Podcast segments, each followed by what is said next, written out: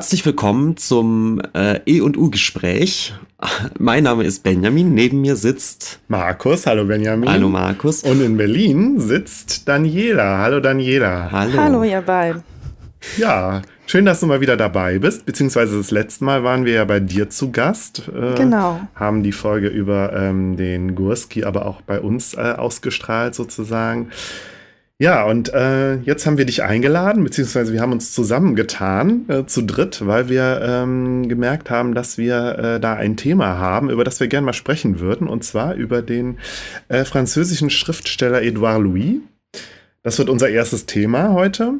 Und im zweiten Teil reden wir über Christo, den Künstler Christo, der äh, vor allen Dingen durch seine Verpackung bekannt geworden ist. Der Verpackungskünstler. Der großartige Verpackungskünstler, der den Reichstag verpackt hat und noch diverse andere Dinge oder Gebäude oder Landschaftsbestandteile oder alles Mögliche. Ne? Genau, wir werden aber, ja. glaube ich, hauptsächlich tatsächlich über die Verpackung sprechen. Okay, okay. Und äh, ja, für diejenigen, die Daniela noch nicht kennen, natürlich sei äh, ganz wärmstens empfohlen, ähm, Horst, die Podcast. Ja, genau. Ein relativ neues Projekt von Daniela, ja, oder? jetzt schon fast ein Jahr alt. Doch schon ein Jahr, oh ja, ja mhm. krass. Genau. Und äh, der wunderbare, ähm, wie heißt er jetzt? Kunst und Horst heißt Kunst und Horst, genau, meine Güte. Ja. Wo wir ja auch schon mal zu Gast waren, wie ich eben sagte. Und der Hunds, äh, Kunst, oh, Entschuldigung, Kunst und Horst ist ja auch ein Kunstpodcast, weswegen wir daher auch gewisse äh, Berührungspunkte haben. Genau. Aber wie gesagt, heute reden wir äh, also mit Daniela vor allen Dingen über äh, Literatur. Mhm. Der zweite Teil wird ja das erste Mal. Stimmt, du, hast, du bist zwar schon mal ins Theater gegangen, ne? Und äh, mhm. äh, hast ja, ich glaube aber, ne, darstellende Kunst und bildende Kunst sind genau. so deine Schwerpunkte. Ja, aber über Bücher habe ich noch nicht gesprochen. Deswegen mhm. bin ich ein bisschen gespannt, wie das wird. Ähm, willst du denn noch kurz was über Horst die Podcast sagen? Weil das ist ja eher so ein, ähm, eher so ein Talk-Format, könnte man das sagen? Mm, ja, schon. Also es ist auch ein Gesprächspodcast, wobei ich es anders habe als ihr. Also ihr seid ja immer im festen Team und ich besuche halt meistens mit Gast eine Ausstellung oder ein Theater und wir sprechen dann hinterher über das, was wir gesehen und erlebt haben. Ähm, ja, das ist so das Konzept von Kunst und Horst. Und das ist, am Anfang habe ich ja in Düsseldorf gestartet, jetzt bin ich nach Berlin gezogen, jetzt geht es hauptsächlich mit Schwerpunkt Berliner Museen und manchmal dann auch vielleicht nach Hamburg. Also da war ich jetzt zum Beispiel zuletzt in Hamburg in der Ausstellung. Mhm. Ja, schade, muss ich dazu sagen, dass du jetzt auch aus NRW weg bist. Jetzt halten wir ja ganz allein die Stellung als äh, genau. einziger NRW-Kunst-Podcast. Kann man das so sagen? Uff, man weiß es nicht. Äh, aber ähm, der, dein anderer Podcast, äh, ähm, ähm, Horst, die Podcast? Horst, die Podcast. Entschuldigung, ich so bin heute Horst. echt, ja. Ich muss dazu sagen, ich habe mir gerade ein Bier aufgemacht. Ich bin schon ein bisschen, äh, meine Zunge ist schon ein bisschen schwer. Ich hoffe, das wird gleich nicht zum Problem. Äh, Horst, die Podcast, magst du dazu noch ein bisschen was sagen? Ähm, ja, das ist entstanden, weil ich einfach gemerkt habe, so über die Beschäftigung mit Kunst, dass es kurioserweise auch immer politischer wurde. Also ich entdeckte immer mehr so die Leidenschaft für politische Kunst und habe dann auch angefangen, mich mehr mit Politik zu beschäftigen und kam aber mit dem Kunstformat irgendwie nicht mehr voran.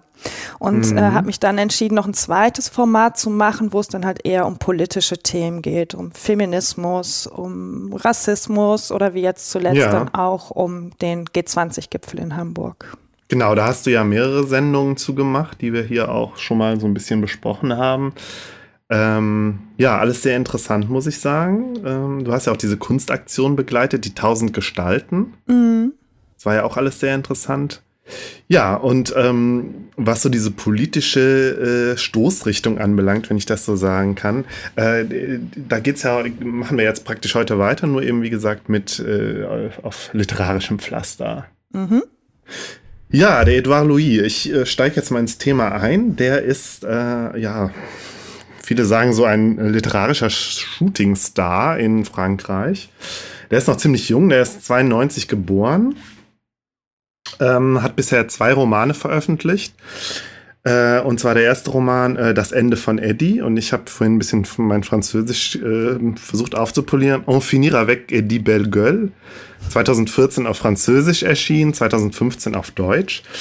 Ähm, und sein zweiter Roman äh, ist auf Deutsch dieses Jahr erschienen, Im Herzen der Gewalt, äh, Histoire de la Violence, äh, 2016 in Frankreich erschienen.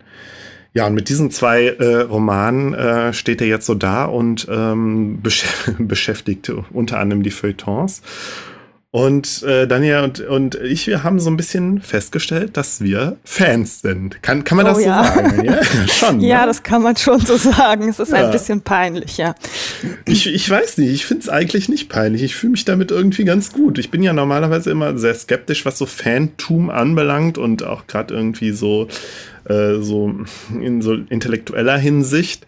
Ähm, weiß ich nicht, bin ich da so ein bisschen. Ähm, so ein bisschen vorsichtig. Ich weiß auch nicht warum. Aber bei dem Edouard Louis, der ist mir irgendwie auch, der ist mir halt sympathisch. Und ich glaube, das mag äh, vor allen Dingen halt auch mit dem, mit dem, mit seinem ersten Roman zu tun haben, über den, über das du ja gleich vor allen Dingen sprechen willst. Ähm, ja, das, dieser autografische Aspekt, äh, ja, also es ist, also beide Romane sind sehr autobiografisch. Ähm, weswegen ich jetzt, wir machen ja immer unseren Auto, unseren Biografieteil am Anfang, deswegen werde ich ihn jetzt ein bisschen kurz halten, weil wir da eh noch drauf kommen äh, werden.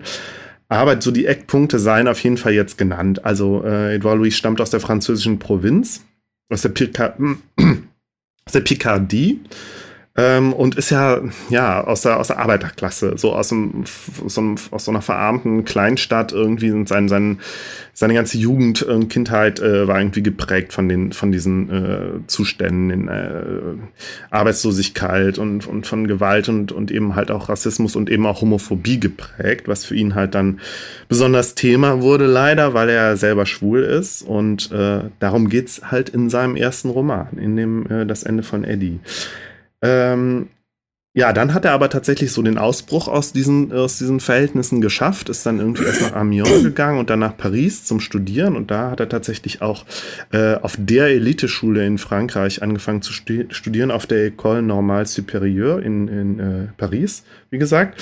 Äh, und ich glaube, Soziologie also ich vermute, das ist, wird aber ein relativ umfassendes geisteswissenschaftliches Studium sein hat sich da insbesondere mit Pierre Bourdieu beschäftigt, der so einer der großen äh, Star-Soziologen in Frankreich immer noch ist, obwohl er, glaube ich, auch schon seit äh, 20 Jahren tot ist, aber immer noch halt einer der großen Überväter der französischen Soziologie und wie ich finde halt auch sehr spannend und sehr wichtig. Also ich muss sagen, ich habe im Studium war Bourdieu, glaube ich, auch so der äh, Soziologe, der mich am meisten ähm, interessiert oder beschäftigt hat oder halt auch, wo ich den meisten, das, den größten Erkenntnisgewinn äh, von hatte.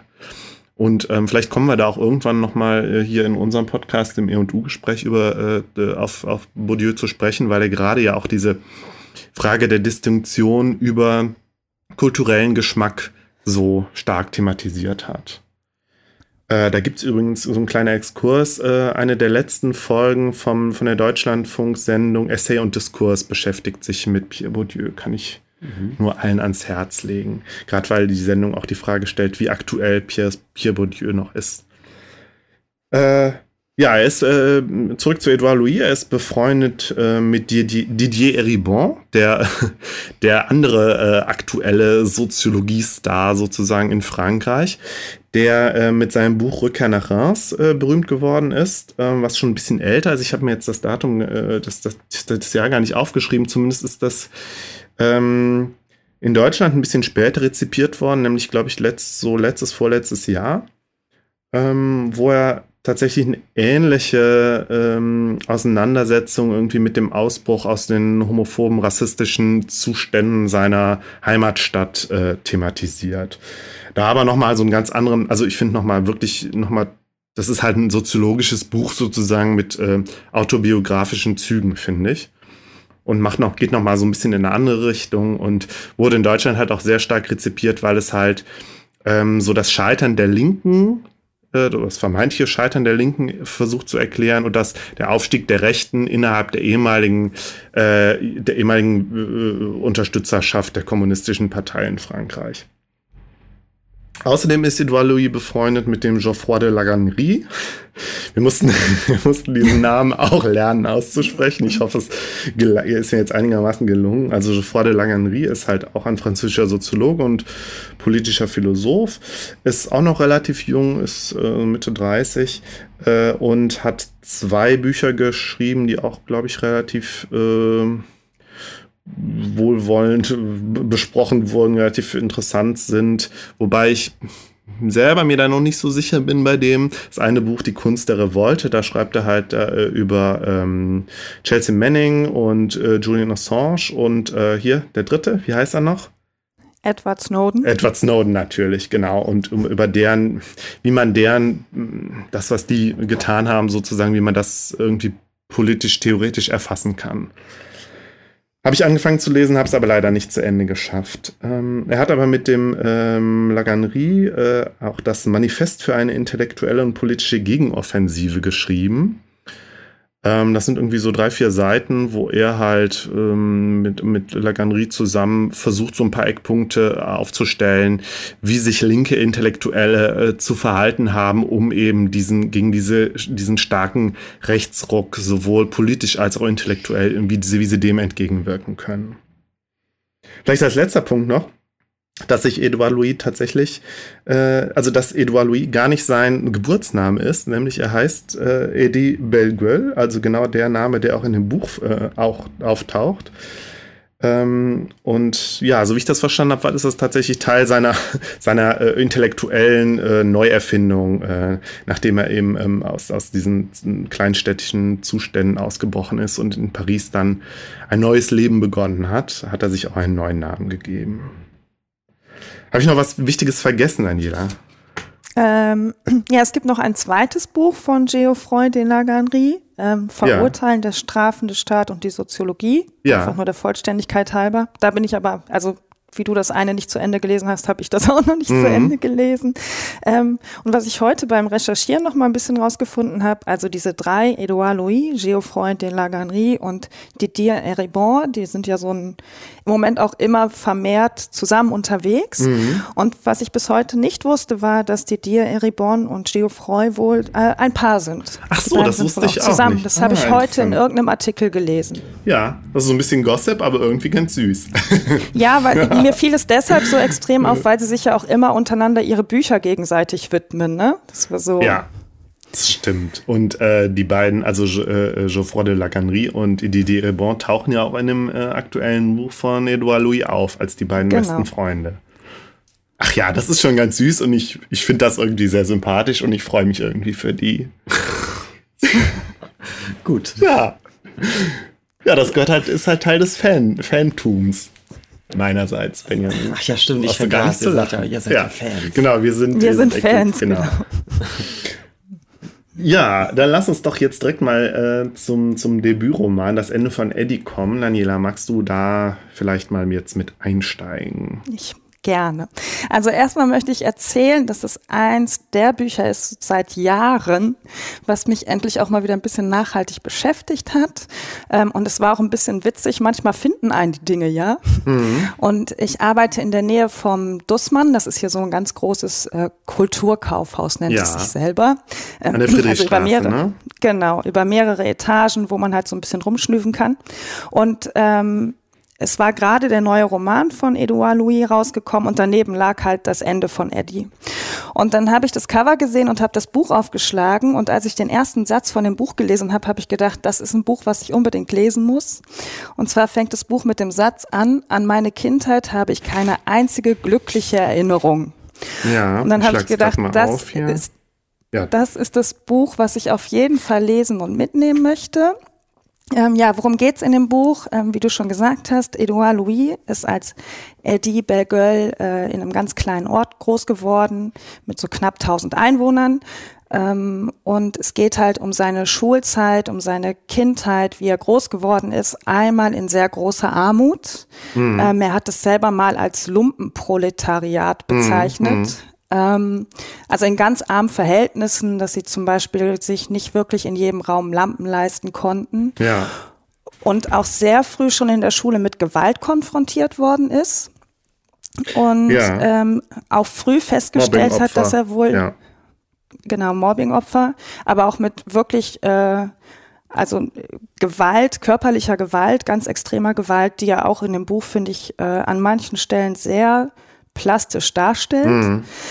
Ähm, und er merkt aber auch relativ schnell, dass er irgendwie anders ist. Ähm, ja. Also es herrscht so eine komische, über Generationen hinweg immer wiederkehrende Verständnis ein wiederkehrendes Verständnis für Männlichkeit und Weiblichkeit.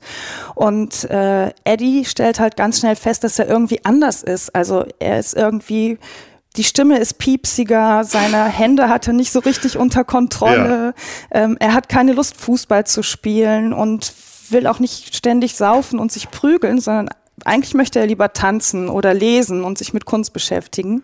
Geil. Und stößt dann halt sehr früh schon an seine Grenzen. Also, dass er halt so merkt, ähm, ich will auch keine, mich nicht mit Mädchen treffen und versucht es aber irgendwie zu verstecken, indem er sich doch mit Frauen und Mädchen trifft, einfach nur um diese Fassade aufrechtzuerhalten, um seinen Eltern auch keine Schande zu machen, wie ja, er und sagt. Teilweise halt auch wirklich als so eine Art Überlegensstrategie. Also ich finde, das ist, das ist so diese starke Ambivalenz drin. Einerseits ähm, merkt, und das, das durchzieht so das ganze Buch. Einerseits merkt er, dass er anders ist und ähm, merkt das halt immer stärker und merkt auch, dass da was, was, was etwas in ihm steckt, was for, etwas fordert sozusagen, was halt auch irgendwie ein anderes Leben fordert und dann aber der, der große Wunsch halt auch normal zu sein und eben halt normal so, so, so schlimm ist in diesen, diesen Zuständen äh, halt, also so schlimm wie das da in diesen Zuständen halt geschildert wird, halt einfach auch ein ein fieser Macker zu werden, ja. Also so muss man es ja. ja. ganz klar sagen. Und äh, ja. Also es gibt einen Teil in dem Buch, wo er halt auch, also ein Kapitel, wo er beschreibt, dass er ähm, die Anziehsachen, also er hat zwei Halbgeschwister, eine Schwester und einen Bruder, die sind beide älter als er, ähm, wo er beschreibt, wie er die Anziehsachen seiner Schwester anzieht mhm. und dann so umherstolziert und sich anguckt und sich erst ganz wohl fühlt und plötzlich das Bedürfnis hat, die Sachen von sich zu reißen und zu verbrennen und am liebsten alles loszuwerden. Mhm. Und das fand ich war so, eine, so ein ganz starkes Bild von der Ablehnung dessen, was man ist. Also es gleich mhm. in so ein, in etwas Gegenteiliges zu verkehren. Also das direkt so weit von sich wegzustoßen und nicht nur die Anziehsachen auszuziehen, sondern ein, den Wunsch zu haben, es zu verbrennen, es loszuwerden. Mhm. Ähm, und er beschreibt ja auch, wie sein Vater, also in diesem Dorf dann halt diese klare, das klare Bild vom Mannsein herrscht. Männer müssen arbeiten, Männer prügeln sich, Männer saufen, Männer verteidigen ihre Familie und ihre Frauen mit Gewalt und ähm, mhm. Frauen bleiben halt zu Hause. Also es ist auch eine Schande, wenn die Frau arbeiten gehen muss, mhm. ja, wenn der Mann nicht mhm. in der Lage ist, die Familie alleine zu ernähren. Was natürlich insofern, ja, jetzt, ja. Entschuldigung. Das ist ja jetzt keine Geschichte, die irgendwie in den 50ern oder 60ern spielt, ja. sondern es findet ja Ende der 90er Jahre statt. Und das fand ich so krass. Also man liest das Buch und denkt, das kann nur in den 50ern spielen. Das, das es soll, also ganz ehrlich, ich habe wirklich gedacht, dass es solche Zustände heutzutage noch gibt. Und ich meine, das spielt, der, der ist ja so jung, das spielt irgendwie Ende der 90er, Anfang der 2000er, wie du, wie du ja auch, glaube ich, gerade gesagt hast. Das, äh, das, man kann sich das nicht vorstellen. Aber ja, es ist so. Also man, das Buch gibt einem halt so einen ganz krassen Realitätsschock. Das war zumindest so mein, mein Erlebnis was mein primäres Erlebnis, was ich mit dem Buch hatte? Also ich war gar nicht so schockiert, Ach, ja. ähm, dass es sowas gibt. Ähm, ich äh, war immer so hin und her gerissen zwischen Faszination und Ekel an ganz vielen Stellen. Ja, kann ich nachvollziehen. Hab aber auch gemerkt, und das ist wahrscheinlich auch der Grund, warum mich das Buch so ge gepackt hat. Also erstmal war ich irritiert, dass Edouard Louis noch so jung ist, mhm. so eine sehr gute Sprache hat und ich habe jetzt nur eine Franzö also eine deutsche Übersetzung gelesen. Es ist sehr schade, dass ich kein Französisch kann, weil ich glaube, wenn man es im Original liest, ist es noch mal viel kräftiger in der Sprache. Ähm, hab's aber an vielen Ecken auch gut nachvollziehen können, mhm. weil ich können, weil ich es eben kenne, aus einer unteren Klasse zu kommen. Mhm. Ja, so mhm. aus einer Klasse versuchen irgendwie rauszukommen. Und das ist wahrscheinlich auch der Grund, warum mich dieses Buch dann so fasziniert hat, aber nicht wirklich, ich war nicht wirklich geschockt davon. Es war immer mhm. so ein Schwanken zwischen Ekel und Faszination, aber ich war nicht überrascht darüber, wie die Verhältnisse in dem Dorf waren und auch nicht in welchen Verhältnissen er groß geworden ist. Hm, ja, ja, interessant. Ja, vielleicht habe ich dann so ein bisschen so in meiner Biografie so äh, die andere Hälfte des Ganzen, nämlich die, die Homophobie tatsächlich kennengelernt, während ich ja doch irgendwie eher aus dem Mittelschichtskontext komme, so autobiografisch. Ähm, so dass mir irgendwie aus dem familiären Kontext jetzt äh, nicht diese starke Homophobie entgegengeschlagen ist, zum Glück. Und vor allen Dingen aber halt auch so dieses, diese Männlichkeitsvorstellung halt überhaupt nicht. So, diese, ja, wie du eben ja schon gesagt hattest, das sind ja letztlich hm, sehr stark ähm, Arbeiterklasse Männlichkeiten, die da äh, existieren, also Vorstellungen von Männlichkeit und, und die Art und Weise, wie da Männlichkeit sozialisiert wird, so wie Männlichkeit gelebt wird. Ja, der Vater ja zum Beispiel, hat es da eben schon gesagt. Und ähm, ja, die aber natürlich, das natürlich alles sehr stark in so eine Krise gerät, wenn dann eben halt äh, Arbeitslosigkeit herrscht. Ja, der Mann kann nicht mehr der, der äh, Ernährer sein. Er kann halt irgendwie seiner Rolle nicht mehr gerecht werden. Und was, was passiert dann sozusagen mit den Männern? Was, ja, Alkoholismus, auch großes Thema in dem Buch. Mm, ja. Und dann diese, diese Pervertierung letztlich von Männlichkeitsvorstellungen zu so einer, ich meine, es gibt ja diesen Begriff der toxischen, toxischen Männlichkeit, Toxic Masculinity. Also Vorstellungen von Männlichkeit, die eben sehr stark auf, auf ähm, ja, Dominanz und Gewalt und eben vor allen Dingen gegenüber Frauen, aber halt auch sehr stark homophob äh, konnotiert. Also alles, alles Schwache, vermeintlich Schwache, äh, alles vermeintlich Wei Weichliche wird ganz stark abgelehnt, muss ganz stark bekämpft werden, dann tatsächlich irgendwie äh, de facto auch, ja, also homophobe Übergriffe und, und sexistische Gewalt äh, ist Teil des Ganzen so und das kriegen wir in dem Buch halt äh, auch ganz stark präsentiert. Und das, das, ist ja auch immer ein Stück weit Gewalt gegen sich selbst, ne? Also ja, das stimmt. Der Vater hat dieses Männlichkeitsbild, was er selber so gelernt hat. Ja, er, ja. er, kommt ja auch aus einer Familie, in der diese Männlichkeit so gelebt wurde und ist im Grunde gewalttätig gegen sich selber, weil er eben seine Rolle irgendwann nicht mehr erfüllen kann. Also es ist natürlich nicht nur die Gewalt, die er nach außen trägt gegen andere Männer und andere Frauen und auch gegen Schwule und alles, was irgendwie Fremdenfeindlichkeit spielt ja auch eine Rolle. Genau, ja, das ist ja dann Gewalt so, gegen ja. einen selbst. Also der Rassismus, der dann ja sich dann nochmal besonders stark artikuliert, ist ja, ist ja genau das, was, was der Eribon dann beobachtet, der ja eine ähnliche Geschichte erzählt. Der kommt auch aus, einem, aus so einem kleinen Kaff und hat mit ähnlichen äh, Zuständen zu tun gehabt, sozusagen.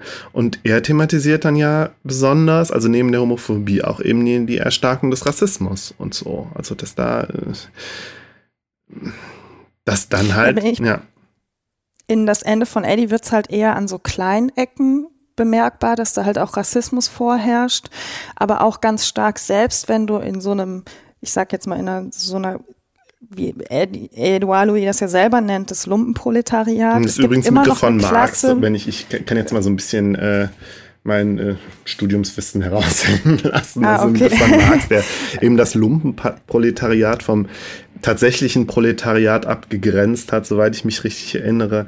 Das Proletariat ja. war ja irgendwie noch produktiv und so und das irgendwie die revolutionäre Klasse und das Lumpenproletariat war halt irgendwie zu nichts zu gebrauchen, so. Mm. Wenn ich es richtig verstanden habe. Okay. Also auch ein ganz problematischer Begriff von Marx, der auch immer sehr stark äh, kritisiert wurde. Okay, weil ich habe jetzt nur ein paar Mal gelesen und gehört, dass Edouard Louis ihn selber benutzt. Deswegen habe ich ihn mir jetzt hier aufgeschrieben.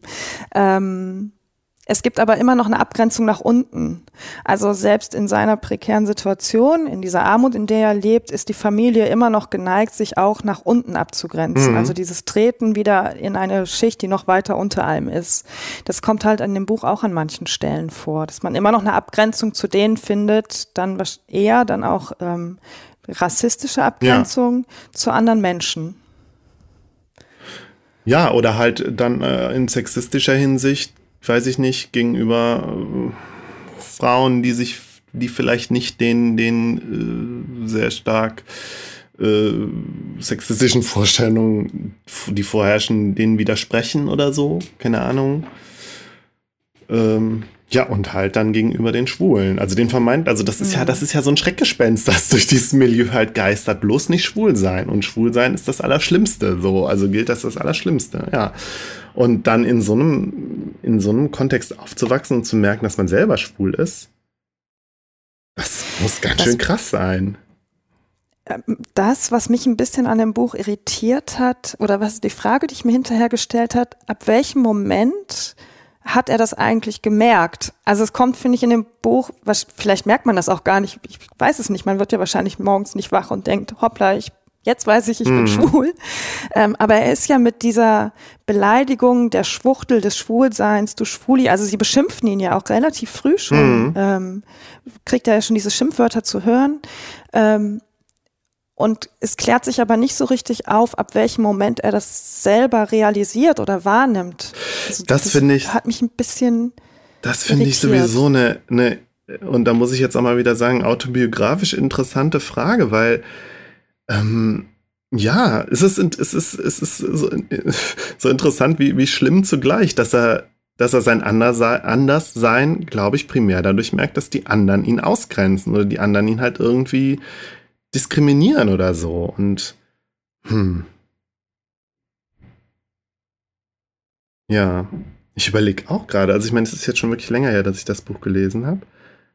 Aber ich hatte auch das Gefühl, dass er selber halt so sein eigenes homosexuelles Begehren halt bemerkt. Das kommt doch, das ist eher erst sekundär. Also ich habe, soweit ich mich äh, erinnere, ist, merkt er, wird er erst irgendwie mit der Homophobie der anderen konfrontiert. So, er wird, er wird gemobbt und dass er selber halt merkt, dass er schwul ist und somit ja letztlich, also, wie soll ich das jetzt sagen, auch ähm, mh, mm, im Sinne von, wenn die anderen ihn als schwul bezeichnet haben, ähm,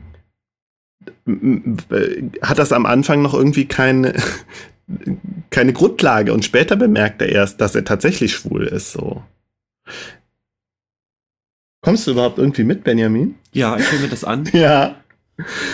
Ich kenne ja die Bücher ja nicht, über die ihr sprecht. Stimmt, genau, das hatten wir gar nicht gesagt, dass nee. du jetzt so ein bisschen der, äh, der, der stille Partizipient bist, hier, der die Bücher gar nicht kennt.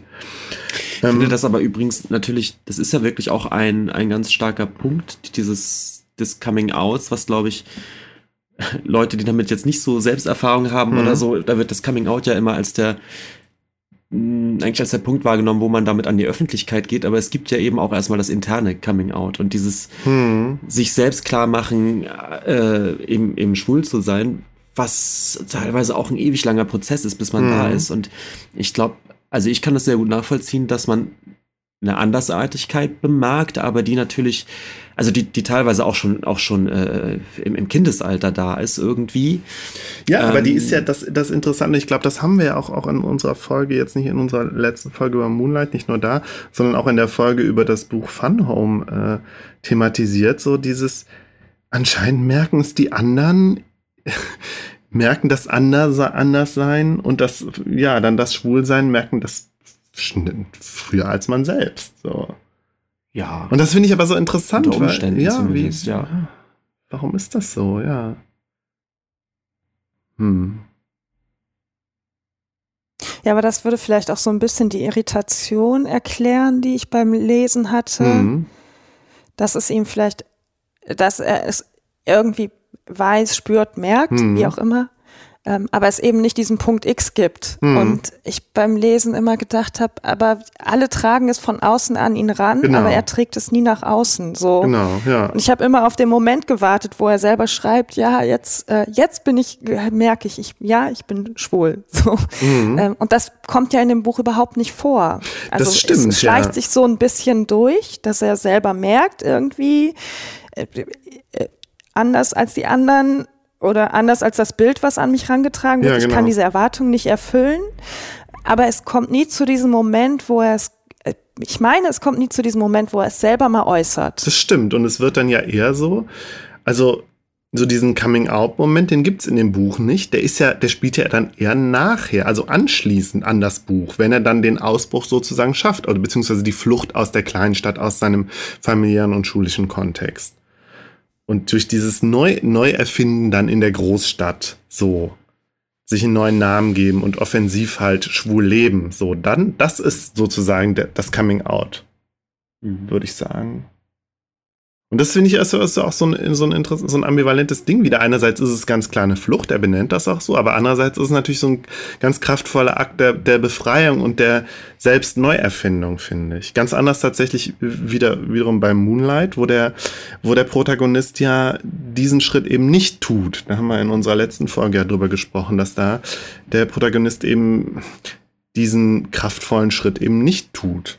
Und das hat uns ja auch beschäftigt in unserer letzten Folge. Warum macht er das nicht? Warum geht er die gleichen Wege und warum steht er nicht zu seiner Homosexualität oder so? Klar, wir waren uns ja auch gar nicht mehr so sicher, ob er überhaupt, ob er überhaupt wirklich homosexuell war oder so. Das, ja. Aber bei Edouard Louis ist das halt, äh, finde ich auch.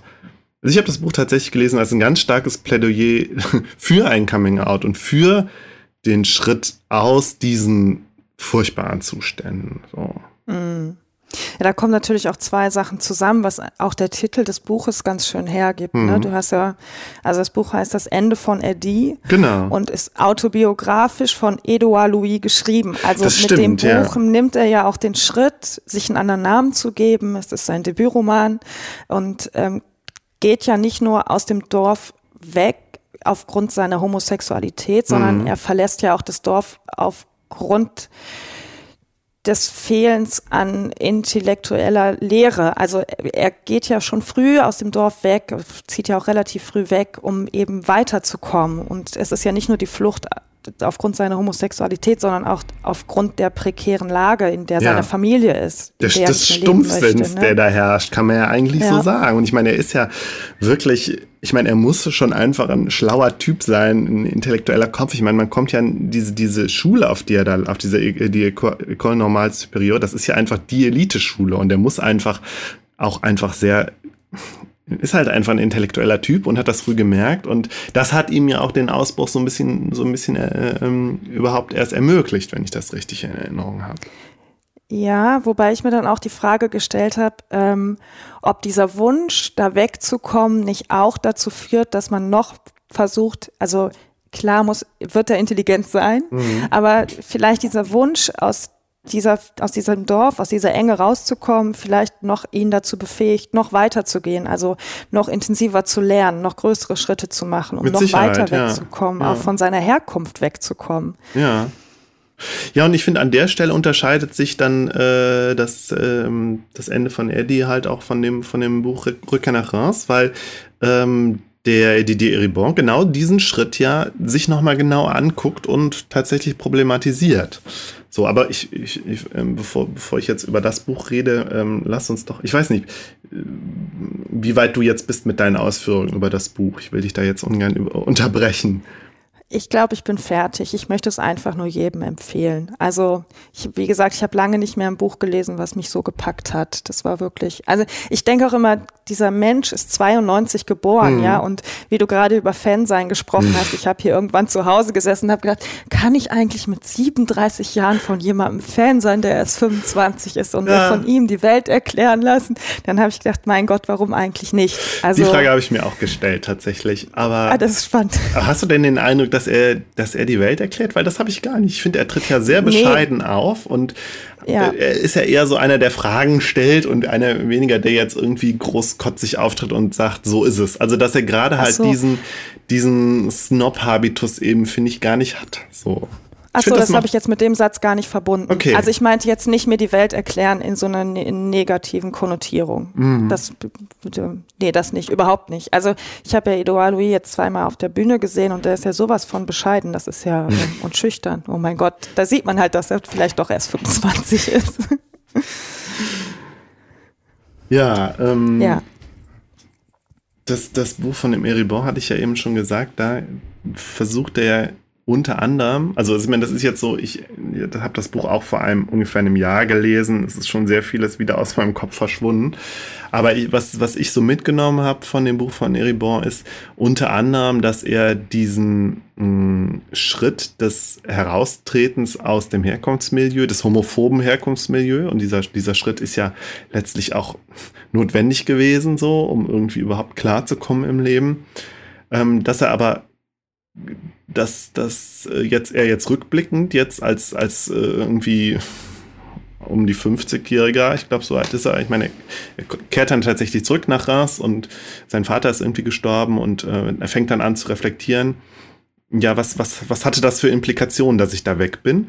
Und es, und kommt dann eben zu dem Punkt, es war eben nicht nur eine Befreiung, so, sondern es war auch eine ganz starke Abgrenzung von dem Arbeitermilieu. Mhm. So. Und ähm, sieht jetzt halt so dieses, dieses Doppelte und dieses Ambivalente. Einerseits dieses, dass das Milieu war homophob und ist rassistisch und ist letztlich jetzt auch krass nach rechts gerückt. Aber andererseits sieht er halt auch, ähm, ja, mit seinem, also äh, mit seinem ähm, Wunsch nach Bildung, nach Intellektualität, nach, Neuerfindung und nach einem, ich finde, fand das auch so interessant, dass das hier sehr, sehr stark irgendwie für ihn auch, auch so, ein, so, ein, so eine äh, schwule äh, Lebens hat, ist also diese Verknüpfung irgendwie von intellektuellem Dasein und homosexuellem äh, Lifestyle oder so, wenn man so will. Das fand ich interessant, dass es bei, bei Ereborn da noch so sehr stark verknüpft ist. Vielleicht war es das auch irgendwie zu seiner Zeit noch viel mehr. Also, dass das zumindest so als Bild irgendwie stärker verknüpft war, irgendwie. Ich finde, es ist ja irgendwie so ein sehr, sehr starker Wunsch nach so einem bohem, bohemhaften Leben. Und er reflektiert das halt auch als, als mh, mm, etwas wie soll ich das sagen? Halt, das hat doch, hat doch irgendwie ein, ein, ein, ein ja, diskriminieren ist vielleicht zu viel gesagt, aber so dieser, dieser Aufstieg aus der Arbeiterklasse halt als auch als starke Abgrenzung, als starke, starke ähm, Ablehnung halt auch irgendwie. Und natürlich, es war irgendwie notwendig wegen seiner Homophobie, wegen der Homophobie, die da vorherrschte. Aber äh, es hat halt immer noch, es hat halt noch so ein, so ein Geschmäckle, das irgendwie das, das, des Ablehnens der Herkunft und der Vernachlässigung ja. vielleicht auch. Und das verknüpft, also der Vernachlässigung der Probleme eben auch der, der Arbeiterklasse. Und das verknüpft er ja mit seinem, mit so einer politischen, politischen, theoretischen Analyse, der halt sagt, ja, letztlich hat auch die, die, äh, die ähm, politische Linke die, ähm, die Bedürfnisse oder so, die, die, ähm, das, das Arbeitermilieu letztlich völlig vernachlässigt, so ein Stück weit. Und hat sozusagen auch an die, an die Rechte verloren. So. Das ist jetzt ein bisschen, mhm. also ein bisschen vage jetzt gerade, weil es schon so lange her ist, dass ich das Buch gelesen habe, aber ähm, so, so habe ich das aber zumindest in Erinnerung. Also ich, ich kann das deshalb also kann es sehr gut nachvollziehen, weil ich, also ich bin ja auch sehr früh von zu Hause weggezogen mhm. und ähm, war auch sehr schnell, also ich habe das immer so als das schwarze Schaf, ich war immer, habe immer das Gefühl gehabt, ich wäre das schwarze Schaf der Familie, weil ich mhm. mich halt sehr früh dafür entschieden habe, mich daraus zu bewegen. Mhm. Und habe dann auch viele Jahre damit verbracht, es komplett abzulehnen. Also alles, was Arbeitslosigkeit anging, was Alkoholismus anging. Ähm, alles das habe ich so stark abgelehnt. Ich wollte einfach nur irgendwie davon weg. Ja. Und es hat dann viele Jahre gedauert, bis ich gecheckt habe, ist es vielleicht doch wichtig, auch wieder zurückzukehren, ja? Also sich die Probleme eben dieser Leute anzugucken. Ja, und das halt auch ähm, ernst zu nehmen und nicht einfach abzutun. Genau. Ja, ja und das glaub, ist ein Prozess, den ich selber auch über Jahre mitgemacht habe. Ja? ja? Also ich habe alles, was aus meiner Familie kam, einfach kategorisch abgelehnt und das habe ich auch bei allen anderen abgelehnt. Und ja. irgendwann setzte dann aber so ein Prozess ein, dass ich gemerkt habe, ich muss ja nicht gut finden, was in meiner Familie passiert ist und kann ja trotzdem probieren, mich mit dieser Problematik auseinanderzusetzen. Mhm, mh. Es dauert mhm. aber. Also so diese Abkehr, diese komplette Abkehr davon kann ich schon gut nachvollziehen. Ja, ja, und, und halt so dieses, dieses, diese Forderung, sich halt mit den Problemen eben der in Anführungszeichen gesellschaftlich Abgehängten, ja, auseinanderzusetzen, das, das als Forderung, das stellt, stellt Erebon ja in den Raum und, und ja, und wie du es halt gerade schon sagtest, leitet es so autobiografisch her. So. Er spricht mhm. auch, ich, ich habe jetzt eben nochmal geguckt, er spricht auch, er hat auch diesen Begriff der Herkunftsscham. Und er hat halt festgestellt, dass er sich ähm, für seine Herkunft aus dem Arbeitermilieu in seinem späteren Leben mehr schämt oder dass das irgendwie eine größere Scham ist, als er sich für seine Homosexualität während er in seiner Herkunftsfamilie geschämt hat. Und das spielt er so ein bisschen gegeneinander aus oder das ist halt auch so die, die aus, der Ausgangspunkt, so, dass er merkt, es war nicht immer nur halt äh, seine äh, die Homophobie, mit der er zu tun hatte und die bei ihm halt Scham erzeugt hat, sondern später dann auch in der im vermeintlichen ähm, befreiten, emanzipierten, bohemhaften Großstadtleben war es halt auch diese Scham, eben aus diesem, aus diesem Milieu zu stammen. Eben unter, unter den ganzen äh, bürgerlichen äh, Intellektuellen so. Hm. Ja, es ist natürlich auch ein krasser Sprung, den man dann macht, ne? Ja. Ja, es geht ja auch so ein bisschen in die Richtung, was dann Edouard Louis in seinem zweiten Roman beschreibt. Ne? Genau. Also Dann kommen wir jetzt, diese sag mal- Rückkehr zur Familie, ja. Weiter. Ah ja, es ist interessant, dass du sagst, äh, Rückkehr zur Familie, weil das tatsächlich ein Teil war, den ich an dem, an dem zweiten Buch im Herzen der Gewalt gar nicht so äh, gar nicht so sehr äh, wahrgenommen habe irgendwie. Ja. Ich möchte ein- eine ganz kurze Sache Ja, zu dem bitte. Buch sagen. Ich bin sehr unglücklich mit der Übersetzung des Titels. Weil das Buch ja, äh, wenn man es vom Französische ins Deutsche übersetzt, Ja. eigentlich heißen würde Geschichte der Gewalt. Genau. Und ähm, ich finde diesen Titel des Buches ein bisschen unglücklich. Das also es stimmt, hat so was Verkitschtes. Das, das, das, das hast, da hast du voll, völlig recht, das fällt mir jetzt auch gerade auf. Ja, aber du hast völlig recht, ja. Genau, weil es ihm geht's ja um die Geschichte der Gewalt und das Erzählen von Geschichten über Gewalt. So. Mhm. Aber vielleicht, ich erzähle erstmal was über das Buch. Ja. Ähm, das Buch ist wieder autobiografisch und es äh, dreht sich um letztlich um ein sch schlimmes Ereignis, was ihm widerfahren ist. Er ist nämlich, äh, ich glaube, in der Weihnachten 2012 ist das passiert, dass er ähm, ja vergewaltigt worden ist und ein Mordversuch äh, an ihm ausgeübt wurde. Äh, er hat äh, irgendwie abends spät, hat sich mit Freunden getroffen und dann auf dem Nachhauseweg hat er halt einen Typen kennengelernt, den er mit nach Hause genommen hat. Und die haben beiden haben dann irgendwie eine, eine wilde Liebesnacht so hingelegt. Und dann äh, ist das aber ganz schnell gekippt und der Typ wollte ihm irgendwie das, das iPad klauen oder so. Und dann hat er ihn zur Rede gestellt und dann ist der Typ ganz schnell super gewalttätig geworden, hat ihn irgendwie geschlagen und bedroht, vergewaltigt. Und ähm, ja, dann, glaube ich, hatte der eine Knarre? Hat der ihn, äh, Mhm. hatte der eine Pistole? Ich weiß es gar Ja, nicht mehr. Ja, ne? Krass, gehabt, hat er ja. auch dabei Ja. gehabt, hat ihn dann bedroht und irgendwie durch großes Glück hat äh, Edouard Louis das aber dann geschafft, den Typen äh, vor die Tür zu setzen. Also das, es ist dann irgendwie so ganz, es ist so komisch verpufft, diese ganze schlimme Situation. Und ja, und sein, das Buch ähm, behandelt diese Situation und ähm, alles, was danach passiert ist. Also tatsächlich von dem, was direkt danach passiert ist, wie er, wie er ja wirklich äh, erstmal ins Krankenhaus gegangen ist, weil er Angst hatte vor einer äh, HIV-Ansteckung und dann halt so eine Postexpositionsprophylaxe gemacht hat. Ähm, dann ist er natürlich zur Polizei gegangen. Oder was, was heißt natürlich? Er, ist halt, er hat sich erstmal mit seinen Freunden sozusagen beraten, hat da erstmal sozusagen ersten Support gefunden. Ähm, ja, und letztlich schildert das Buch ein, ein Trauma. So, und ist, ist auch, glaube ich, also so habe ich es sehr stark gelesen, ein Versuch der Traumabewältigung. So. Und ähm, das hat noch so ein bisschen so einen Dreh, dass er, ähm, und das ist so das, finde ich, so das stärkste literarische in, in, äh, Element in dem Buch, was wirklich sonst ja sehr berichtartig ist, wenn auch nicht chronologisch unbedingt. Ähm, er schildert, äh, er hat das, er erzählt die Geschichte seiner Schwester und dann gibt es so in dem Buch halt die Situation, dass er seine Schwester irgendwie belauscht, als er bei ihr zu Besuch ist, wie seine Schwester mit ihrem Mann über die ganze Geschichte redet. So. Und ähm, muss ich ehrlich sagen, das habe ich nicht so. Du hattest ja eben tatsächlich ja schon vorgehoben, dass es, dass es da auch wieder sehr stark um Familie geht. Da muss ich sagen, das habe ich gar nicht so verstanden. Warum ist das wichtig in dem Moment? Also ich weiß auch nicht, warum er die Art, wie er das Buch geschrieben hat, also warum er sich dafür entschieden hat, die Geschichte quasi seine Schwester erzählen mhm. zu lassen. Und das ist auch der Punkt, der mich am Anfang am meisten irritiert hat. Mhm. Also wenn man die ersten Seiten liest äh, vom Im Herzen der Gewalt, da geht es ja wirklich ganz stark um die ersten Stunden nach der Tat. Also, genau.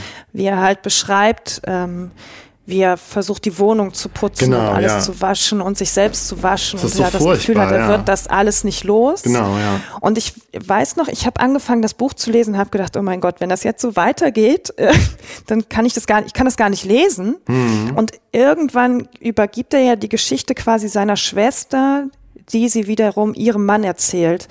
Und das war für mich zwischendurch ein bisschen anstrengend.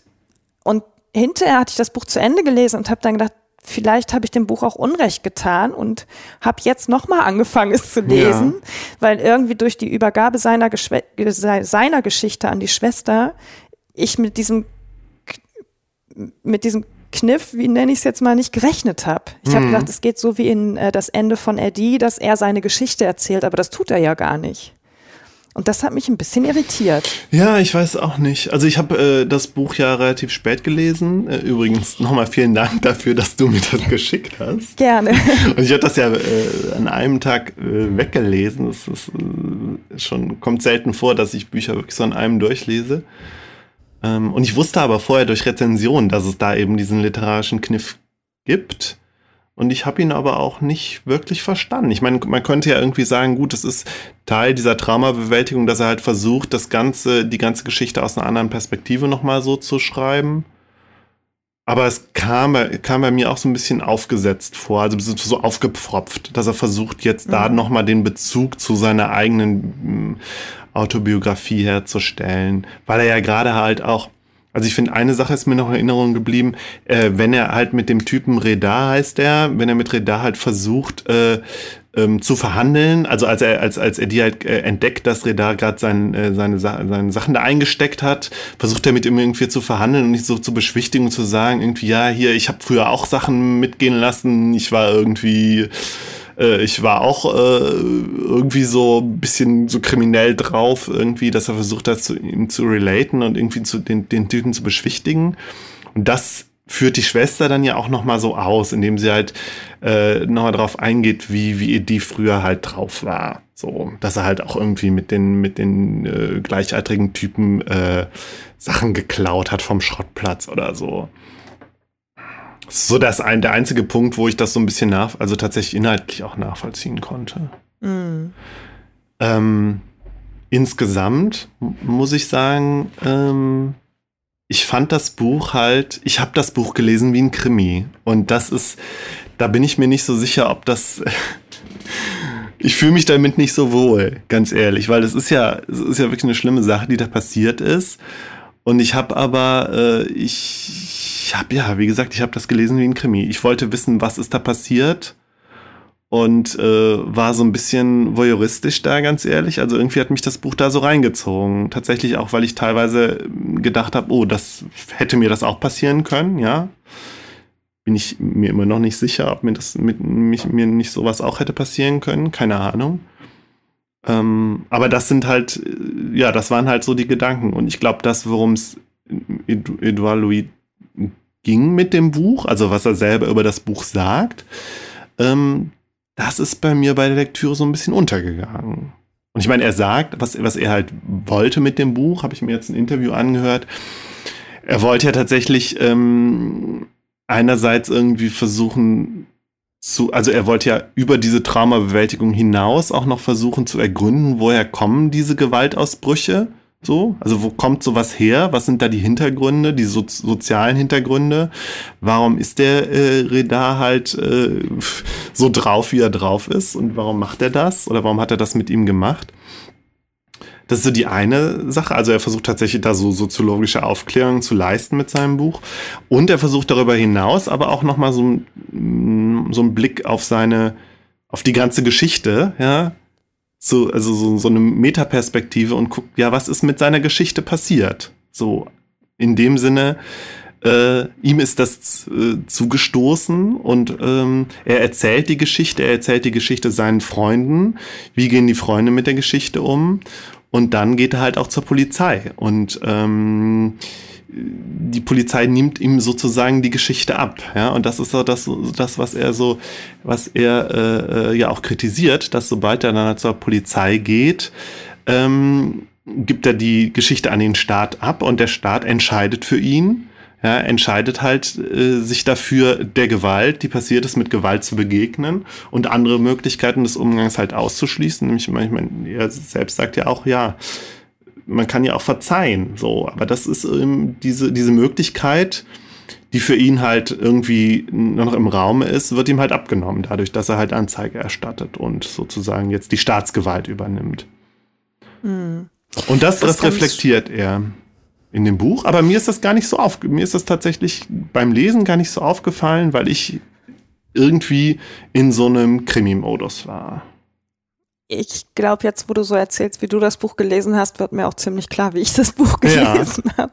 Also auch eher mit so einem voyeuristischen äh, Auge. Mhm. Es gab nur eine Stelle, in dem Buch, wo ich ein bisschen irritiert war, und zwar, wie er zum ersten Mal zur Polizei geht. Die schicken ihn ja dann auch von einer Stelle zur nächsten mhm. und er fühlt sich ja in diesem ganzen Apparat völlig hilflos und schickt trotzdem seine Freunde weg. Und da gab es mal so einen Zeitpunkt, wo ich dachte, irgendwie, das, das hat bei mir Irritation ausgelöst und ich wusste aber immer noch nicht genau, worauf er hinaus wollte, mhm. bis er irgendwann mal schrieb, dass ähm, sie immer wieder davon sprachen, Reda sei Araber, obwohl er nicht einmal gesagt hat, dass Reda äh, ein Araber ist. Er ist ja noch nicht mal Araber, er ist ja Kabile. Also er ist ja. Ist, äh, genau, ähm, aber die Polizei spricht ja. ja. immer wieder die Araber, die Araber. Genau, da ähm, kommt der Rassismus dann mit ins Spiel, ne? Genau. Und das war so einer der Momente, wo sich ein bisschen so meine, mein Lesen verändert hat. Das hielt aber leider nicht lange an. Also ich habe das auch eher wie so ein Krimi gelesen. Ja. Ähm, ja, und vielleicht, ähm, vielleicht war dann, dann doch auch sein, der Abstand zu dem Ereignis noch irgendwie zu gering, um irgendwie anders mit dem Ereignis um, also weniger, ja, nee, weiß ich nicht, ob man das so sagen kann. Also ich hatte zumindest den Eindruck, es, ist, es dreht sich doch, doch sehr stark um das Ereignis und zu sehr in Anführungszeichen, um da wirklich ähm, Hintergründe, gesellschaftliche Hintergründe zu erforschen. Also der Rassismus, mit dem, mit dem Reda aufgewachsen ist. So. Die Gewalt, die er von seinem eigenen Vater erfahren hat. Das wird alles angedeutet, es wird aber gar nicht ausgeführt. So. Und ähm, viel mehr wird natürlich der ganzen, des ganzen Traumas, dem wird viel mehr Raum gegeben, was ja auch verständlich ist, so. Aber ja, irgendwie hatte ich das Gefühl, da passt meine, eigene, also meine eigene Lesart nicht so sehr mit dem zusammen, was, was Louis da über das Buch selber sagt. Andererseits, und es fiel mhm. mir jetzt gerade ein, wenn es gerade um das, das, Geschichte, das äh, die Sache der, der Geschichte der Gewalt halt geht, ja, so heißt ja das Buch auch übersetzt, wie du eben gesagt hast.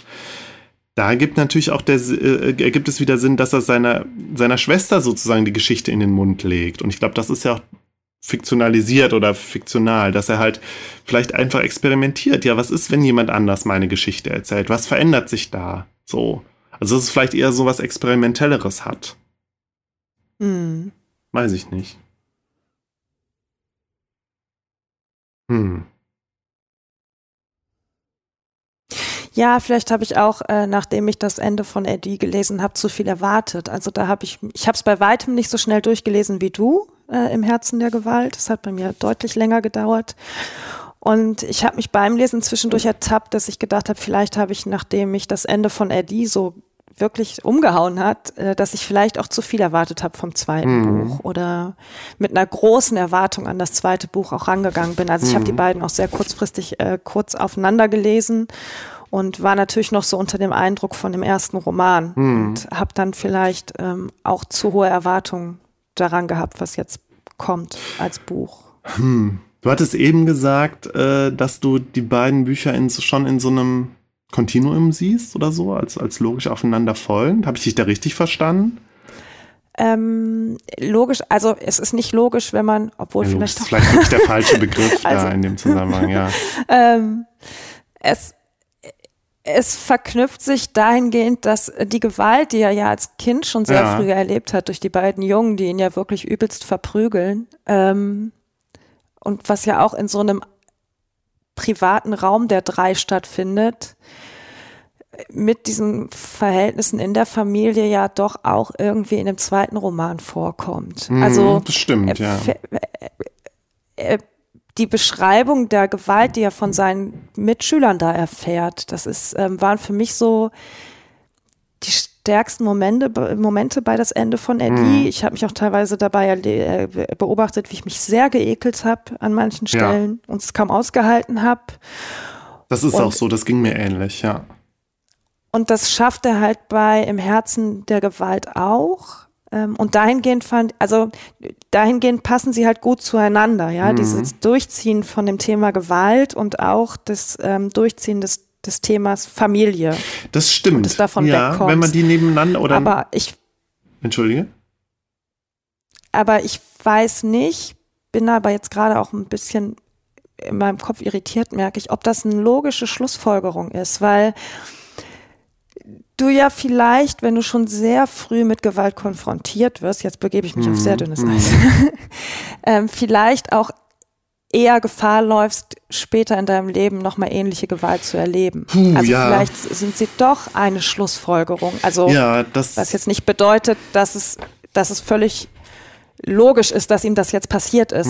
Aber es Mhm. So war das nicht gemeint. also logisch war da tatsächlich das, das falsche Wort. Das, das möchte ich jetzt auch zurückziehen. Ähm, mir ging es tatsächlich eher nur auch um die Frage, gibt es da einen Zusammenhang?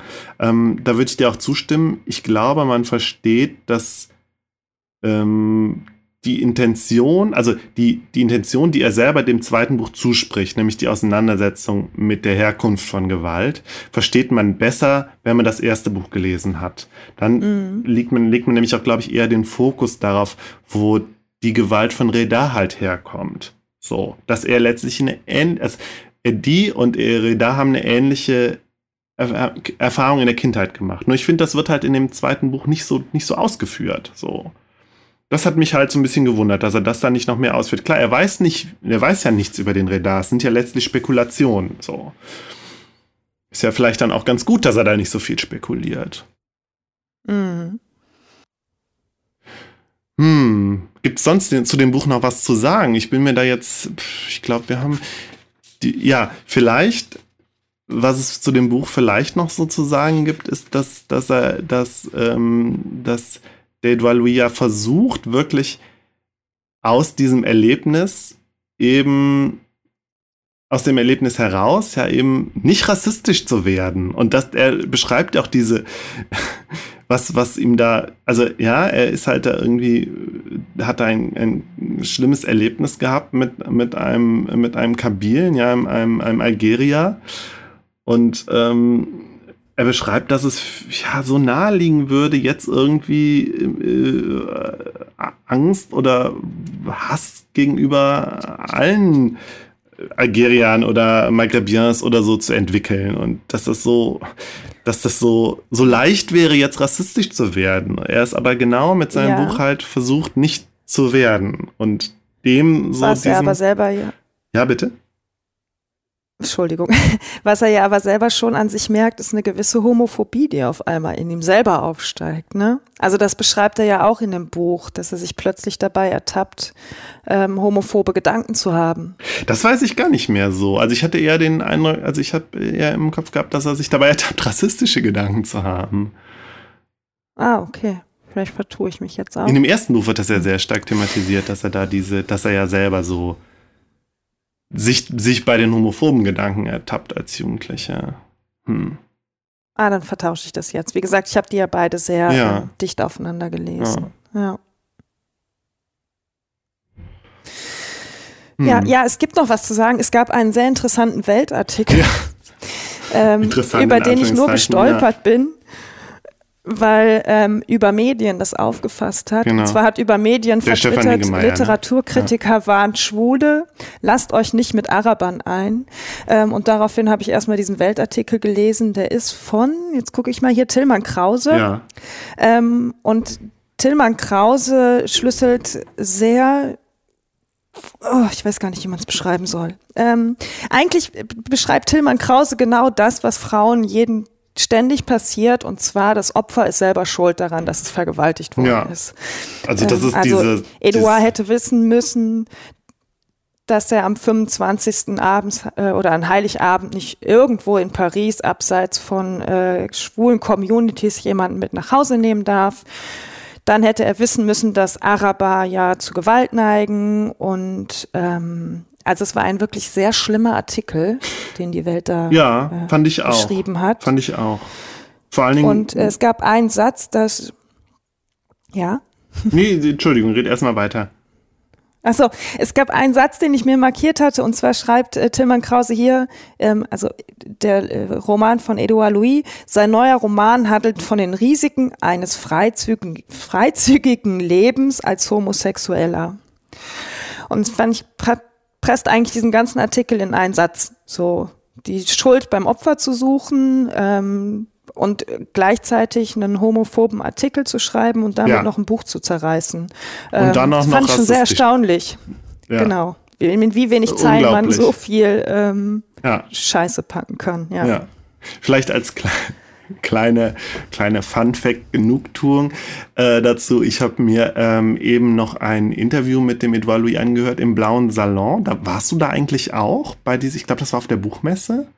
Warst du da? Nee, mm, mm. Nee, okay, nee, zumindest ähm, äh, übersetzt, also ich weiß gar nicht, ob Edouard Louis das selber sagt, aber zumindest der Übersetzer äh, spricht halt von der rechtsradikalen Zeitung Die Welt. Also unter Echt? anderem, also rechtsradikale Zeitung und dann sagt er irgendwie Le Figaro in Frankreich und Die Welt in Deutschland.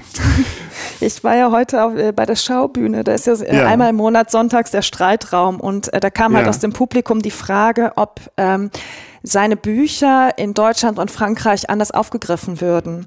Und Ja. dann sagt er, ja, in Frankreich ist man schon ein bisschen kritischer, aber mit Landsleuten geht man vielleicht auch immer ein bisschen kritischer um. Mhm. Aber in Deutschland hätte er ja auch von rechten Medien, zum Beispiel der Welt, sehr harsche Kritik erfahren.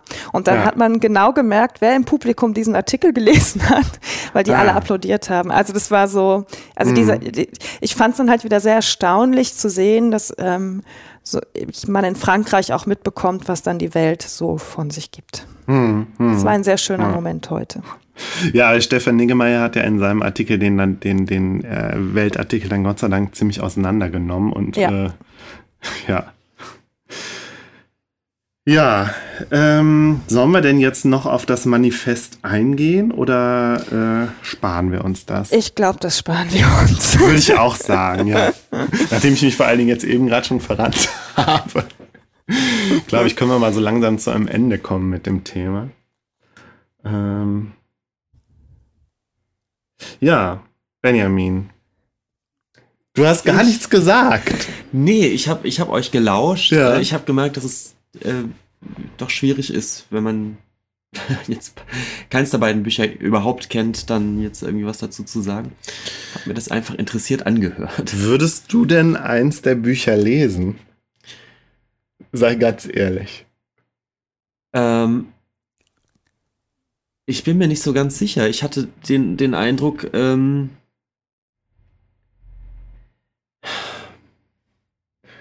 Ich fand das erste Buch ziemlich deprimierend. Es hat mich wirklich runtergezogen, ganz ehrlich. Also wie kaum ein anderes Buch.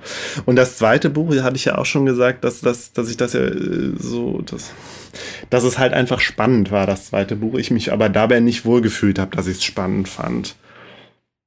also ich hatte auch den Eindruck, das habt ihr ja beide noch öfter gesagt, Mhm. dass es doch ziemliche Downer sind Mhm. als, als Bücher. Und ich habe, ähm, ich weiß nicht genau warum, ich ähm, mich habe äh, kein großes Interesse an, an biografischen oder autobiografischen Stoffen, muss ich ehrlich sagen. Irgendwie- Stimmt, das sagtest du ja schon mal, ja. Ja, und äh, ich hatte jetzt auch so ein bisschen das, das Gefühl, ähm, ich glaube nicht, dass es was ist, ähm, Hm. worauf ich jetzt Lust hätte, spontan. Hm. Ja. Hm. Ich kann auch jetzt gar nicht viel zu sagen. Nee, musste ja auch gar nicht. okay, aber das heißt, äh, ich werde dir auf gar keinen Fall eins der beiden Bücher zu Weihnachten schenken. Dann schenke ich dir eins zu Weihnachten.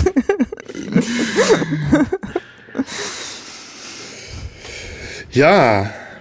Sollen wir denn eigentlich jetzt mal zum zweiten Thema schreiten? Daniela, äh, hast, du noch, hast du noch was Abschließendes zu sagen zum ersten Thema, bevor ich jetzt hier schon wieder zu weit Nee, vorpresche? ich habe nichts mehr zu sagen. Ich habe nichts mehr zu sagen, ich bin ausgesagt. Gut. Äh, ich glaube, dann machen wir jetzt hier den, den Cut. Ja, machen wir eine Und- kleine Pause. Ja, machen wir eine kleine Pause. Wir lüften mal durch. Genau, wir lüften mal durch.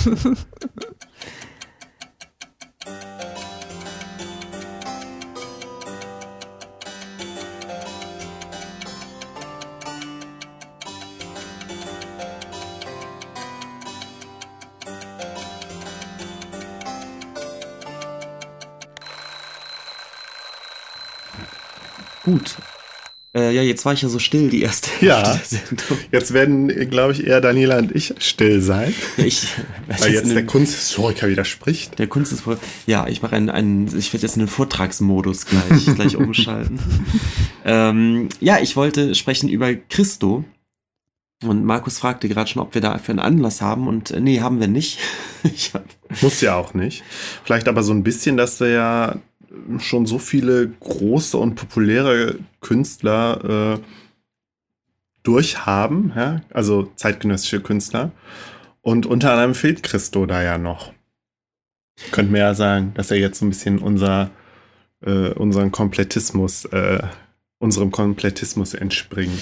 also zumindest ist Christo sicherlich auch ein Künstler, den, äh, glaube ich, viele Menschen kennen, die jetzt ähm, nicht unbedingt äh, Museumsgänger sind, sagen wir mal so. Ähm, was wohl daran liegt, dass er eben diese, diese Riesenprojekte ja zum Teil macht, die dann auch immer wunderbar in den Nachrichten. Er ist und auch immer in der kommen. Tagesschau, wenn er irgendwas macht. Ja, es ne? ist tatsächlich so. Ja, das sind nicht viele Künstler, glaube ich. Ja, das stimmt. Ähm, ja, und tatsächlich macht einem das ja, also es könnte einen zumindest ja auch skeptisch machen. Es ist ja dann häufig so, dass so die, diese Künstler, Ja. die dann diese so Riesenprojekte machen, die dann irgendwie auch total durch die, durch die Medien eiern, dass man da dann auch vielleicht ein bisschen skeptisch wird, ob das dann gut ist oder ob das nur noch Spektakel ist. Ja. Ähm, und ich würde, ähm, also da können wir ja dann drüber sprechen, ja. wie, ob das irgendwie äh, cool ist oder ob das inzwischen irgendwie blöd ist. Und äh, würde aber ganz klassisch einfach mal so ein bisschen äh, biografisch anfangen und Oh, vor allem über seine, über seine Verpackungssachen äh, reden. Ja. Und ähm, eigentlich dann nur über ein oder zwei Großprojekte, aber vielleicht habt ihr ja auch Lust, noch, äh, noch andere Dinge von ihm zu erzählen, die euch so einfallen. Ja. Ähm, Mal gucken. Und Daniela, du sagtest ja, du hast in Oberhausen eine große Installation von ihm gesehen, ne? Mhm, genau, im Gasometer Big Air Package hieß das. Ah, wann war die denn? Ist schon länger Oh, her, das oder? muss so 2015 vielleicht. Ah, okay. Ja. Ich war ja auch jetzt dieses Jahr das erste Mal im Gasometer und das ist schon sehr beeindruckend. Da war ja zwar keine Kunst drin, sondern eine riesige Erdkugel im, im, im, äh, als, als Teil von so einer Ausstellung über die Erde. Und ich fand das sehr beeindruckend. Da habe ich sogar einen Podcast zu gemacht zu der Ausstellung. Zu dem Air Package? Nee, zu Ah, nee, zu hier der- ähm, Oha. Wunder der Natur. Da habe ich mich jetzt mal wieder geoutet als jemand, der nicht so gut vorbereitet ist. Ich habe den gehört. Ich glaube, ich habe die Folge so gehört. Wie Ja, peinlich. stimmt. Ja. Ach, Das reiht sich jetzt so ein bisschen ein in die, die äh, äh, schlechte Vorbereitung, kann ich jetzt mal ganz kurz sagen, weil ähm, zu unserer ähm, Stranger Things Folge habe ich vergessen zu erwähnen, dass die Rückspultaste da auch eine sehr tolle Folge zu gemacht hat. Und über die Stephen King äh, Folge, die jetzt noch in der Pipeline ist, hat, hat die Rückspultaste auch eine ganz tolle Folge gemacht. Und ich habe mich im Nachhinein, war mir das ein bisschen peinlich, weil ich doch eigentlich immer sehr darauf bedacht bin, sowas zu erwähnen. Naja, Macht ja nichts. okay. Hast du ja jetzt gemacht. Hm, okay. Genau, über das Air Package werden wir auf jeden Fall sprechen, ähm, weil, äh, Ja, genau. Und dann wird äh, Daniela dann einen kurzen Einschub machen müssen, denn ich habe es nicht gesehen in Oberhausen, obwohl es, glaube ich, eine ganze Okay. Weile zu sehen war. Also, Christo Wladimirov Javaschew wird am 13. Juni 1935 in Gabrovo, Gabrovo in Bulgarien geboren. Ja. Ähm, der Vater leitet eine Chemiefabrik, die Mutter ist Generalsekretärin der Akademie der Schönen Künste in Sofia. Ah, ist auch interessant, weil äh, das mag, mag er ja wohl von Mutter und Vater was gehabt äh, haben, sozusagen. Ja, der, der ältere Bruder ähm, beschreibt den Christ als einen sehr ruhigen und eigentlich fast schüchternen Jungen. Ähm, und er hat ein äh, ganz früh ausgeprägtes Talent zum Zeichnen. Also es ist wirklich so, dass er als kleines Kind schon an, anfängt äh, zu zeichnen. Und äh, mit sechs Jahren fängt er an, äh, sämtliche Bewohner seines, seiner Ortschaft da zu porträtieren. Mhm. Und alle sind ganz entzückt von dem kleinen Jungen, der, der ein wahnsinniges Zeichentalent hat. Und ähm, äh, ja, wir haben hier nebenbei auch ein paar Bilder offen. Also man, das, ähm, sind ganz realistische Zeichnungen, einmal von so einer Art, ähm, von so einer Maschine mit so einem Arbeiter. Vielleicht müssen wir die ähm, mal vertwittern, wenn es die irgendwie online gibt. Genau, muss ich mal suchen. Mhm. Das Erstaunliche ist nämlich, dass das also wirklich meisterlich gute, realistische, gestochen scharfe Bleistiftzeichnungen sind, die ja. aber im Alter von 12 bis 13 Jahren Und angefangen Was ich jetzt schon. wirklich spontan interessant finde, ist, dass, dass das ja so ein bisschen dem, dem, dem Vorwurf an die moderne Kunst äh, widerspricht. Äh, Im Sinne von, also der Vorwurf, den man ja ganz oft hört, ist, die können ja gar nicht malen. So, und das ist bei ihm, er ist ja Deswegen machen sie Objektkunst. ja, genau. genau, und er ist, er ist einfach äh, das Wunderkind. So, also, ja, und genau. er ist halt wirklich begabt und ja. gezeichnet. Ah. Genau. Und er besucht dann auch ähm, als, als junger Mann nach der Schule direkt äh, drei Jahre lang die Kunstakademie in Sofia und ähm, lernt da zum einen nochmal richtig klassisch malen, eine richtig klassische mhm. Malerausbildung, aber eben auch Bildhauerei und Architektur. Also ein sehr breit gefächertes Studium. Und was ganz witzig ist, dass wir ja eben später bei diesen Großprojekten sehen, dass, dass er sozusagen alles drei auch braucht. Also die, hm. die Malerei, in, er macht ja immer, immer Skizzen zu seinen, zu seinen äh, großen Projekten. Aber Bildhauerei und Architektur sind natürlich auch genau die Schnittmengen, in denen er sich dann auch äh, häufig bewegt. Und ähm, ja, er ist da eigentlich klassisch drin, drin ausgebildet. Das, äh, der einzige Wehmutstropfen sozusagen, den, den er so empfindet, ist, ähm, Wermutstropfen. Das Wermutstropfen ist natürlich, dass er in den, in den 50er Jahren in Bulgarien wird natürlich der, der sogenannte sozialistische Realismus mhm. gelehrt. Mhm. Ähm, so aus, aus westeuropäischer Sicht neigt man dazu, immer zu sagen, das sei Propagandakunst. Ja. Das sind eben oft politische Inhalte, stark idealisiert und immer auf Parteilinie. Und äh, das mh, entspricht natürlich nicht seiner Idee von freier Kunst, äh, der eigentlich ähm, hinterherhängt. Ähm, zumal ein große, großes Interesse hat eben an klassischen modernen Künstlern, also an Matisse und Picasso mhm. und Klee und Kandinsky. Und er hat eigentlich auch kaum die Möglichkeit in Bulgarien diese, diese, ähm, die Kunst mh, hm, im Original zu sehen. Mhm. Und ähm, er entschließt sich also wirklich für die Kunst, ähm, das Land zu verlassen, was äh, zu Zeitpunkt des, des Eisernen Vorhangs tatsächlich so eine Art Flucht eigentlich bedeutet. Mhm. Und es ist, glaube ich, auch eine relativ abenteuerliche Geschichte, ähm, wie er dann irgendwie mit gefälschtem Ausweis oder so äh, irgendwie versucht, dann ähm, nach Westeuropa zu kommen. Ja, und das gelingt ihm dann aber. Er landet dann in Wien, wo irgendwie, wo er irgendeinen Kontakt hat, äh, ein Bekannter von den Eltern oder sowas lebt in Wien. Ähm, und über Genf äh, landet er dann schließlich 1958 in Paris. Wo auch sonst? Anfang, als Anfang 20-Jähriger, bitte? Wo auch sonst? Obwohl ja. mir fällt gerade ein, wir haben ja auch schon in einem Podcast, in einer Podcast-Folge gelernt, dass Paris ja gar nicht mehr so sehr das Zentrum der bildenden Kunst war in der Zeit, sondern dass es in der Zeit ja schon nach New York rübergewandert ist. Das Zentrum der künstlerischen Innovation, oder? Ja, so ist mhm. es. Also die, die ganz großen Impulse kommen kommen dann äh, in den 50ern, spätestens in den 60ern eigentlich eher, eher aus, aus Amerika und aus mhm. New York. Ähm, aber ähm, ihm geht es ja erstmal auch immer noch darum, eigentlich klassischer Maler zu werden. Das ist immer ja. noch seine Idee. Und da ist Paris natürlich immer noch der Sehnsuchtsort mhm. jedes, mhm. jedes jungen Künstlers. Ja, äh, die, das Louvre ist da, die, ähm, diese unglaublich tollen Sammlungen, gerade von, mhm. von europäischer klassischer Moderne.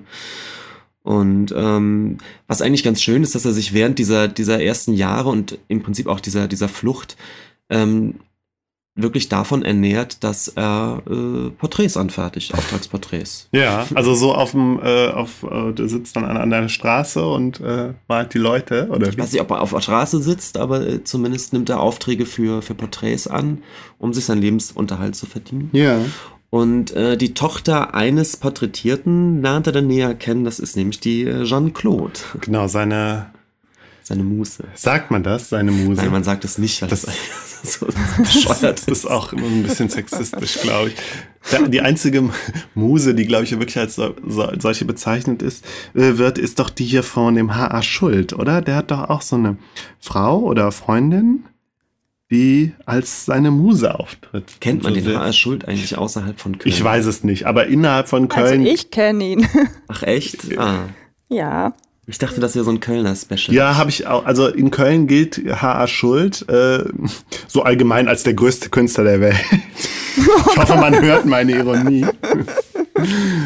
ja, und äh, der ist äh, eine Zeit lang halt auch mit einer Frau aufgetreten, die sehr auffällig gekleidet war und als seine Muse bezeichnet wurde. Ich weiß leider ihren Namen. nicht. Das Interessante ist aber, dass der Schuld sich ja eben auch gerne so als Künstler äh, so inszeniert. Total. Und zwar wirklich so ein Künstlertypus entsprechend, der eigentlich auch überhaupt nicht mehr hip ist. Also so irgendwie ein ganz bescheuertes Ja. Bild vom Künstler, das er so abzugeben versucht. Und da passt es irgendwie auch, dass er natürlich eine weibliche Muse hat. Ja. Ähm, Ich glaube, es heißt da- Muse und nicht Muse. Muse ist was Muse, anderes. genau. Genau. Ach, ich bin ein Klugscheißer heute. Also Jeanne-Claude ist die, die langjährige Ehefrau von, von Christo, die ihn auch Mhm. ähm, bei, der, bei der Kunst ähm, sozusagen äh, kollegial unterstützt. Und gerade bei diesen Großprojekten ist sie wirklich auch mit die treibende Kraft. Das ist auch in der Ausführung. Äh, die ist aber 2009 dann gestorben. Hm. Christo lebt noch, ist 82 inzwischen. Und ähm, genau. Ähm, genau, Christo kommt also in Paris an und kann jetzt endlich Matisse und Picasso und Kandinsky im, im Original Mhm. sehen. Und ähm, was aber ihn dann sofort viel mehr packt, ist, dass er merkt, dass er ja wirklich ähm, die, die allerneuesten Kunstströmungen, die eigentlich gerade so in der Luft liegen, in Bulgarien total verpasst hat. Und Mhm. ähm, in Paris geht immer noch eine ganze Menge ab. Wir haben gerade gesagt, in New York ist es zu der Zeit fast noch spannender, aber auch in Paris geht einiges ab. Die Künstlergruppe, die da, ähm, mit denen er da in Kontakt kommt, sind die Nouveau Realiste. Ähm, also eine Künstlergruppe um, um Künstler wie Armand und, und Habe ich noch nie gehört. Daniel Spöri. Auch. Daniel Spörri habe ich schon mal gehört, ja. Und die Nouveau Realist machen Objektkunst. Ähm, Ah, okay. Also da geht es eben gar nicht mehr um Malerei, sondern ähm, Spöri ist bekannt geworden zum Beispiel mit, äh, mit so Tischen, wo er dann äh, die an die Wand hängt als Bilder und auf den, die Tische sind aber gedeckt mit, mit Ja. Gläsern und mit Essensresten zum Teil und so weiter.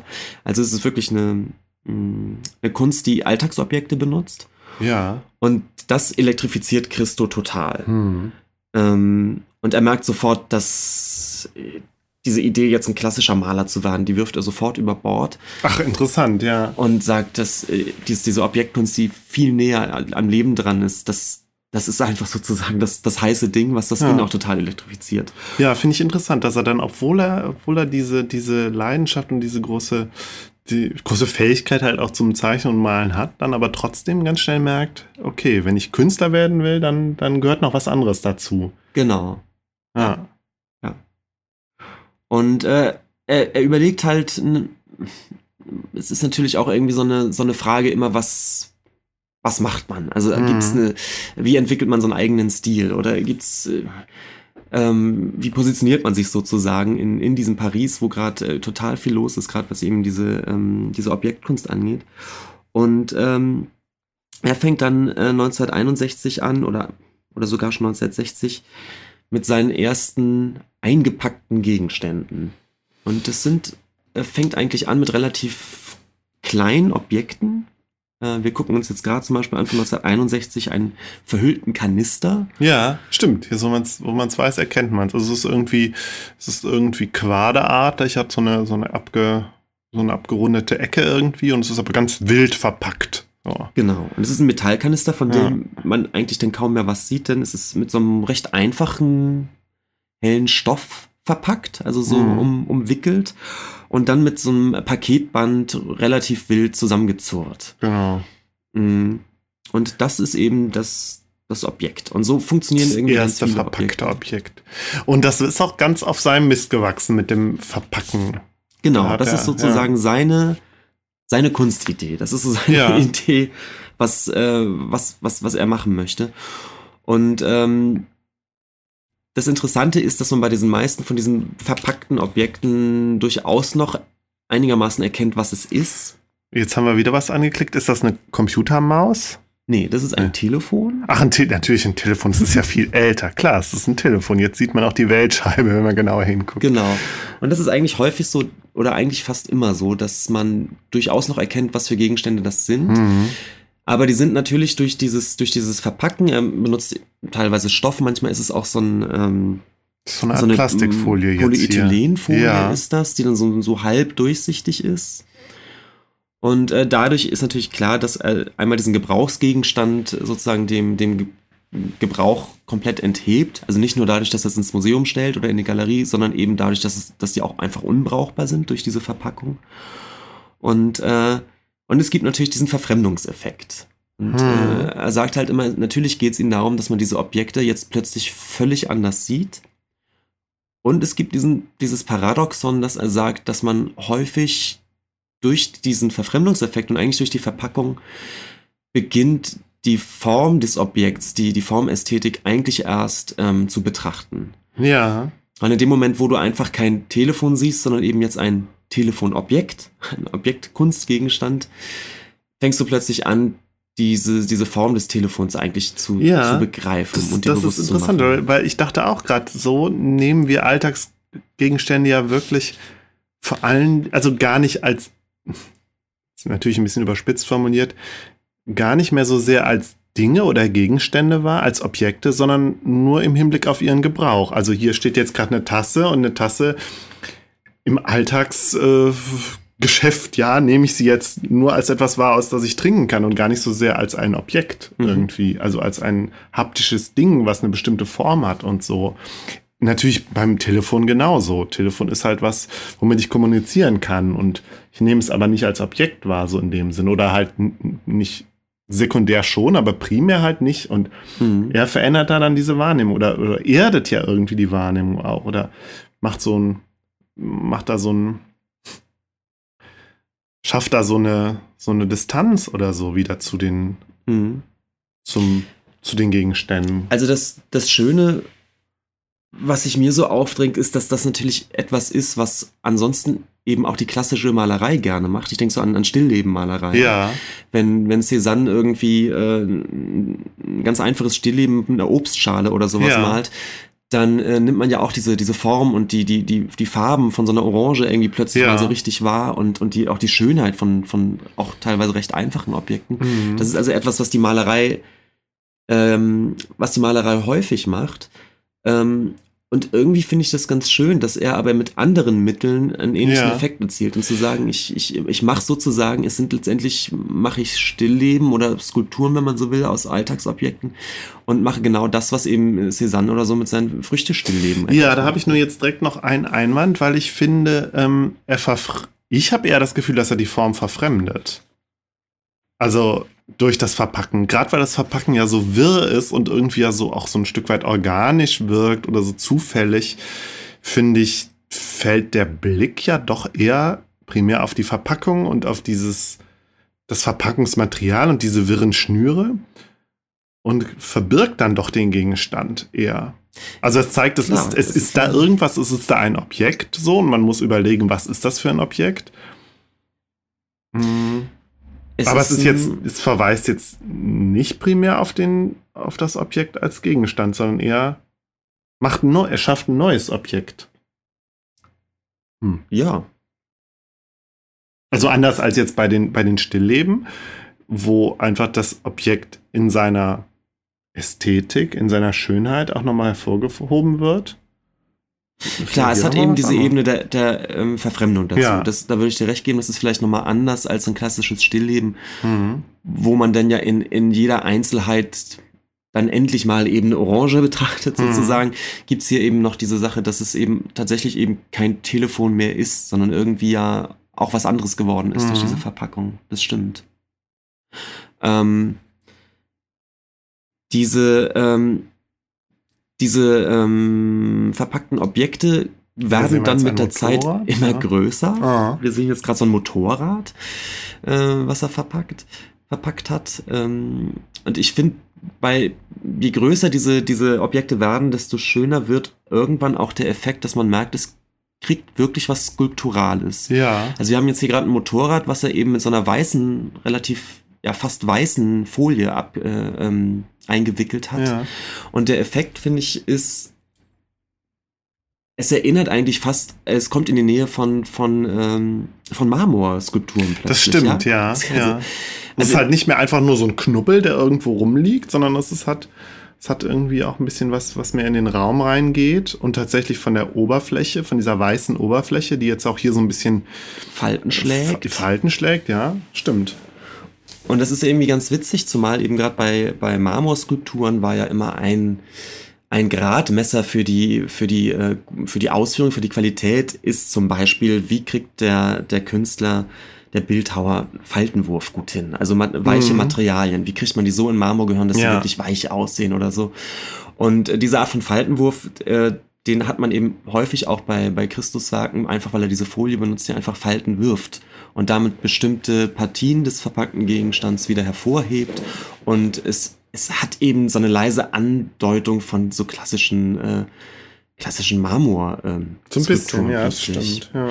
Aber vielleicht auch mit so einem Augenzwinkern, ja, weil es ist natürlich auch irgendwie lustig, ja, mhm. dieses, dieses Verpacken und vielleicht ist es auch eine, eine Art von Parodie oder Travestie mhm. auf so auf solche. Auf ich finde, es hat aber ja nie irgendwas von ähm, von einer tatsächlichen Verpackung. Also es ist ja nicht so, dass das Telefon, was wir eben hatten, dass seine Verpackung irgendwie einer Fabrikverpackung ähneln soll. So, also wie wenn man es frisch kauft, das dass stimmt. es dann verpackt ja. ist, sondern es ist eher schon so. Es ist so sein eigener ja. Stil, dieses Umwickeln, Aha. immer mit diesen Schnüren, die auch, ja. auch immer sehr, ähm, sehr auffällig sind. Das stimmt. Also es ist, es ist nie die Idee, dass es verpackt ist im Sinne von, man könnte es dann jetzt so zur Post geben, sondern man sieht, dass es irgendwie anders. Mhm. Es ist, äh, er führt da was anderes mhm. in Stimme. Mhm. Ähm, ein ganz, ganz schönes und auch sehr sprechendes Werk ist, dass er ähm, 1963 zwei Porträts, äh, also Ölgemälde verpackt, hm. die er selbst gemalt hat. Und zwar sind es Porträts von Jean-Claude, ja. von seiner Frau. Und ähm, die Bezeichnung, die er den, den, den beiden Objekten gibt, ist irgendwie auch ganz, ganz treffend. Er schreibt nämlich Ölgemälde von Christo Javaschew, verhüllt mit Polyethylen und Schnur von Christo. Mhm. Und das macht er zu einem Zeitpunkt, Anfang der 60er, wo er eben tatsächlich seinen Nachnamen auch streicht und sich fortan als ah, Objektkünstler ja. eben Christo Hat sich nennt. auch einen neuen Namen gegeben. Ganz genau. Und das ja. ist natürlich so ein symbolischer Akt, dass er eben diese mh, hm, den Maler, den, den, den Maler Christo, ähm, Christo Javaschew, dass er den sozusagen beerdigt in so einem symbolischen Akt, indem er eben zwei Ölgemälde, die er dann noch gemalt hat, ähm, verpackt und damit eben Verpackungsobjekte schafft als Christo. Mhm. Ja, das ist so dieser, der, der, er hat ja. sein eigenes altes Ich sozusagen verpackt, unter der Folie begraben. Genau. Ich finde übrigens diese beiden Objekte, die wir uns hier angucken, sehen aus wie so dicke Modekataloge, die einfach noch in ihrer Plastikverpackung stecken. Okay. Das ist mein erster Eindruck gewesen. Ja. Ja. Ähm, die, du sagtest, die, die Gegenstände werden immer größer. Ich äh, warte ja nur drauf, wann der Reichstag kommt, aber so weit sind wir ja noch. so weit sind wir ne? nicht. So weit ja. sind wir nicht. Ähm, wir, aber wir robben uns langsam dran. Aha. Man muss sagen, ähm, Christo hat mit diesen, mit diesen verpackten Gegenständen wahnsinnigen Erfolg. Also er ist auch gut an, angedockt da so an, an die Kunstszene in Paris und ähm, wird relativ schnell auch ziemlich bekannt für diese Objekte. Also mhm. die, die, werden dann auch gut gehandelt. Ähm, und er macht damit auch eine Menge Geld. Das erzähle ich jetzt nicht ohne Grund, sondern mhm. ähm, das ist nämlich der, mh, der, der Erfolg dieser Objekte ermöglicht ihn dann eben ähm, seine Kunst immer größer zu machen, denn die. Mhm. Also er investiert wieder. er investiert in die eigene Kunst. Und ähm, auch ganz strategisch geht er dann 1964, äh, siedelt er noch New York über. Ja. Äh, mit Jean-Claude Jean-Claude und den damals vierjährigen Sohn. Kleine Familie zieht nach, ähm, zieht nach New York und es gibt eine ganz schöne Fotomontage aus der Zeit. Jetzt, ja, die sehen wir jetzt hier gerade vor. Man sieht, ich glaube, das ist die Südspitze von Manhattan, ne? Da genau, man sieht die Skyline so die, von Manhattan. Diese, äh, der Battery Park im, Vor, äh, im Vordergrund und mhm. Zwei Hochhäuser sind halt verpackt. Aber nicht in echt, sondern als Fotomontage. Als Fotomontage. Er ja. verpackt zwei, zwei Hochhäuser auf so einem mhm. ein, Foto der Skyline. Mhm. Und das ist so ein bisschen auch jetzt das Programm. Natürlich ist das auch irgendwie nicht ganz ernst gemeint. Vorbote, ja, für das, Aber es ist tatsächlich so, dass er Großes vorhat. Und ähm, jetzt sehen wir hier schon tatsächlich ein Gebäude, was verpackt ist. Irgendwie eine Art Lagerhalle oder was ist das? Genau, er, ja. hat, er kriegt den Auftrag, das Museum for Contemporary Art in Chicago zu verpacken. Ach so, okay. Und das ist jetzt das erste wirklich riesengroße, also ziemlich große mhm. Gebäude. Ähm, dieses Museum selbst, ich, ich kenne das Gebäude aus, aus der Zeit nicht, aber es sieht eher aus sehr kubisch eigentlich. Warst du da eigentlich mal drin? Du warst da mal in Chicago? Nee, war ich nicht drin. Wir waren da mit der Schule vor mhm. Ewigkeiten, genau. Waren wir leider nicht im Museum.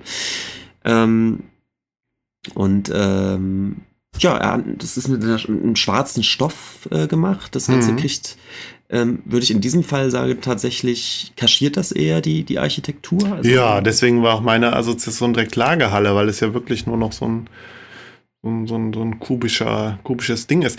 Und man denkt aber auch, wenn, also wenn ich mir das so angucke, denke ich, ja, es könnte auch einfach eine Bauplane sein. Es könnte auch einfach, äh, äh, keine Ahnung, wir haben hier einen Rohbau und werfen eine Plane drüber, damit es nicht nass wird. Ja, Stimmt, es hat ein bisschen was davon. Mhm. Äh, das Aufregende ist aber, dass man auch reingehen kann und ähm, dass das verpackt, von außen verpackte mhm. Museum sozusagen von innen auch nochmal verpackt ist. Das heißt, Ach. er legt die, ähm, er legt die Treppen und die Böden äh, mit, aus, ja. mit, mit Stoff aus, der dann auch so, so Falten wirft überall. Das sieht cool aus. Und man geht also auch durch so ein irgendwie von innen verpacktes oder verhülltes Gebäude Gebäude. Ja. Also wirklich wie so ein, so ein Environment eigentlich. Ja.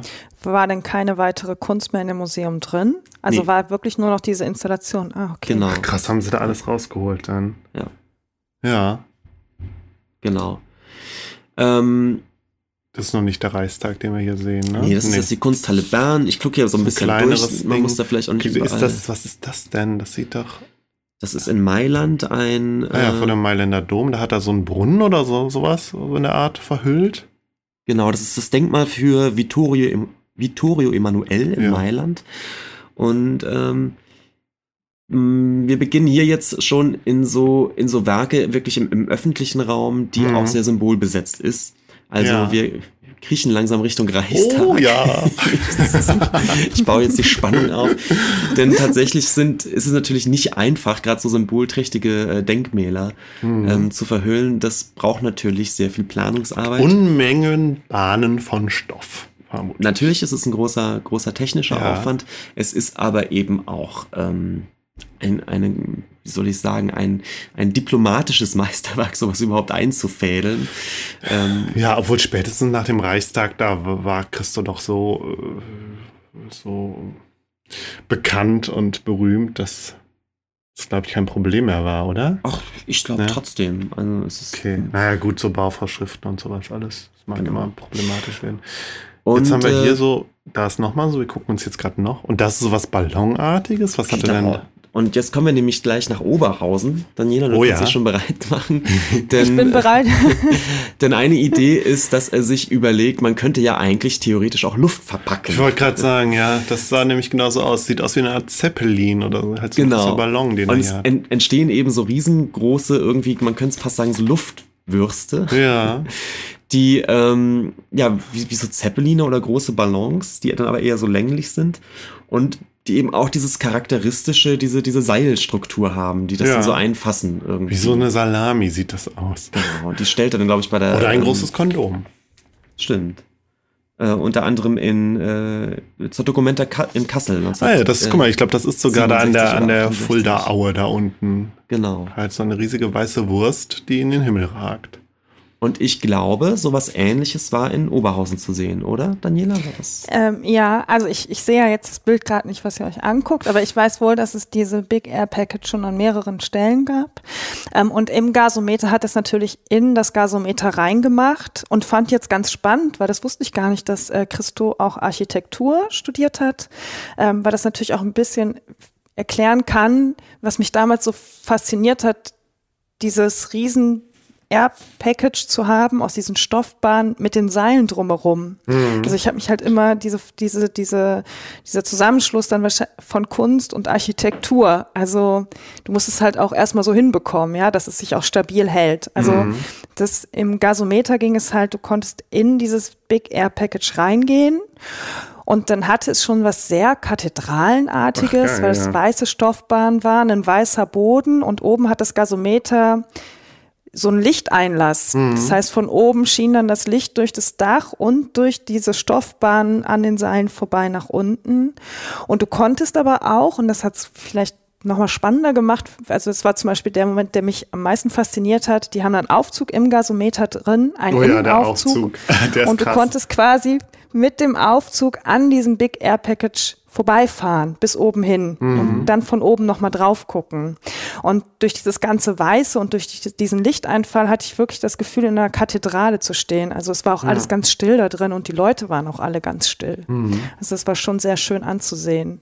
Ja. Und ich habe auch so ein bisschen, wenn ich mich so, ich habe ich hab vorher, bevor ich nach Oberhausen gefahren bin, so ein bisschen durch die Bilder von Christo geklickt, natürlich auch durch die großen Verhüllungsaktionen und habe gemerkt, dass mich das gar nicht so anpiekst, aber dieses da drin sein und es dann live zu sehen, das war dann schon nochmal was ganz anderes. Mhm. Ja, den Eindruck habe ich tatsächlich auch. Ich glaube, dass, dass da macht dann wirklich die, die direkte Begegnung mit den Kunstwerken voll was aus. Ja. ja. Mir war auch gar nicht klar, dass man da rein konnte. Ich dachte Benjamin, aber nochmal eine ganz andere Frage. Du warst doch, warst du mal in Paris, in so, auch in so einem Kunstwerk, was so aufgeblasen war? War das nicht von diesem Amish Kapoor oder wie der genau, heißt? Ja. Das ist aber so ähnlich, Stimmt. oder? Das war auch so eine große Blase, oder? Das war auch so ein riesengroßes Konstrukt mhm. aus, aus irgendeinem Kunststoff, undurchsichtig. Ja. Und stimmt, da konnte man auch reingehen. Und das war ja. durch so eine Luftschleuse und dann war man im Inneren eines riesen, riesigen Blocks. Blocks. Aber da hattest du doch auch ähnlich, das war doch eine ähnliche Atmosphäre, oder? Stimmt. Ja. Ja. Ja, ähm, schreibt mal weiter voran. Jetzt sehen wir hier noch verschiedene Fachwerkhäuser. Ja, da wollte ich jetzt gar nicht so drauf okay, eingehen. Okay, dann aber ähm, das mal. Da ist der Reichstag. Genau. Ähm, der, der Reichstag. Was, glaube ich, was vielen eben nicht klar ist, ist, dass ähm, die Ideen, den Reichstag, den Deutschen Reichstag zu verpacken, ähm, die gehen auf das Jahr 1971 zurück. Das ist mhm. wirklich ein, ein, Projekt, was, was Christo total am Herzen lag. Der hat sich irgendwie auch ein bisschen Ach, in, dieses, nicht, ja. in dieses Gebäude ähm, verknallt sozusagen. Und ihm war von Anfang an aber auch klar, das wird eine harte Nuss. Denn mhm. es ist mhm. ja äh, so ein symbolträchtiger Ort. Ähm, das, das äh, stand ja auch in Ostberlin, ne? oder? Im ehemaligen Ostberlin. Das Reichstagsgebäude? Ja. Oh Gott. Daniela? Ich weiß es nicht. Es ist sehr lustig, weil ich am Freitag am Küchentisch bei einem Freund saß und gesagt habe, ich habe immer noch nicht gecheckt, was im Westen und im Osten steht. Spricht ja für Berlin, wenn man das jetzt nicht mehr checkt. Aber ich weiß es ehrlich gesagt auch nicht. Ich glaube aber, es steht im Stand, steht im ehemaligen ich Osten. Ich meine auch im Stand im Osten, ja. ja.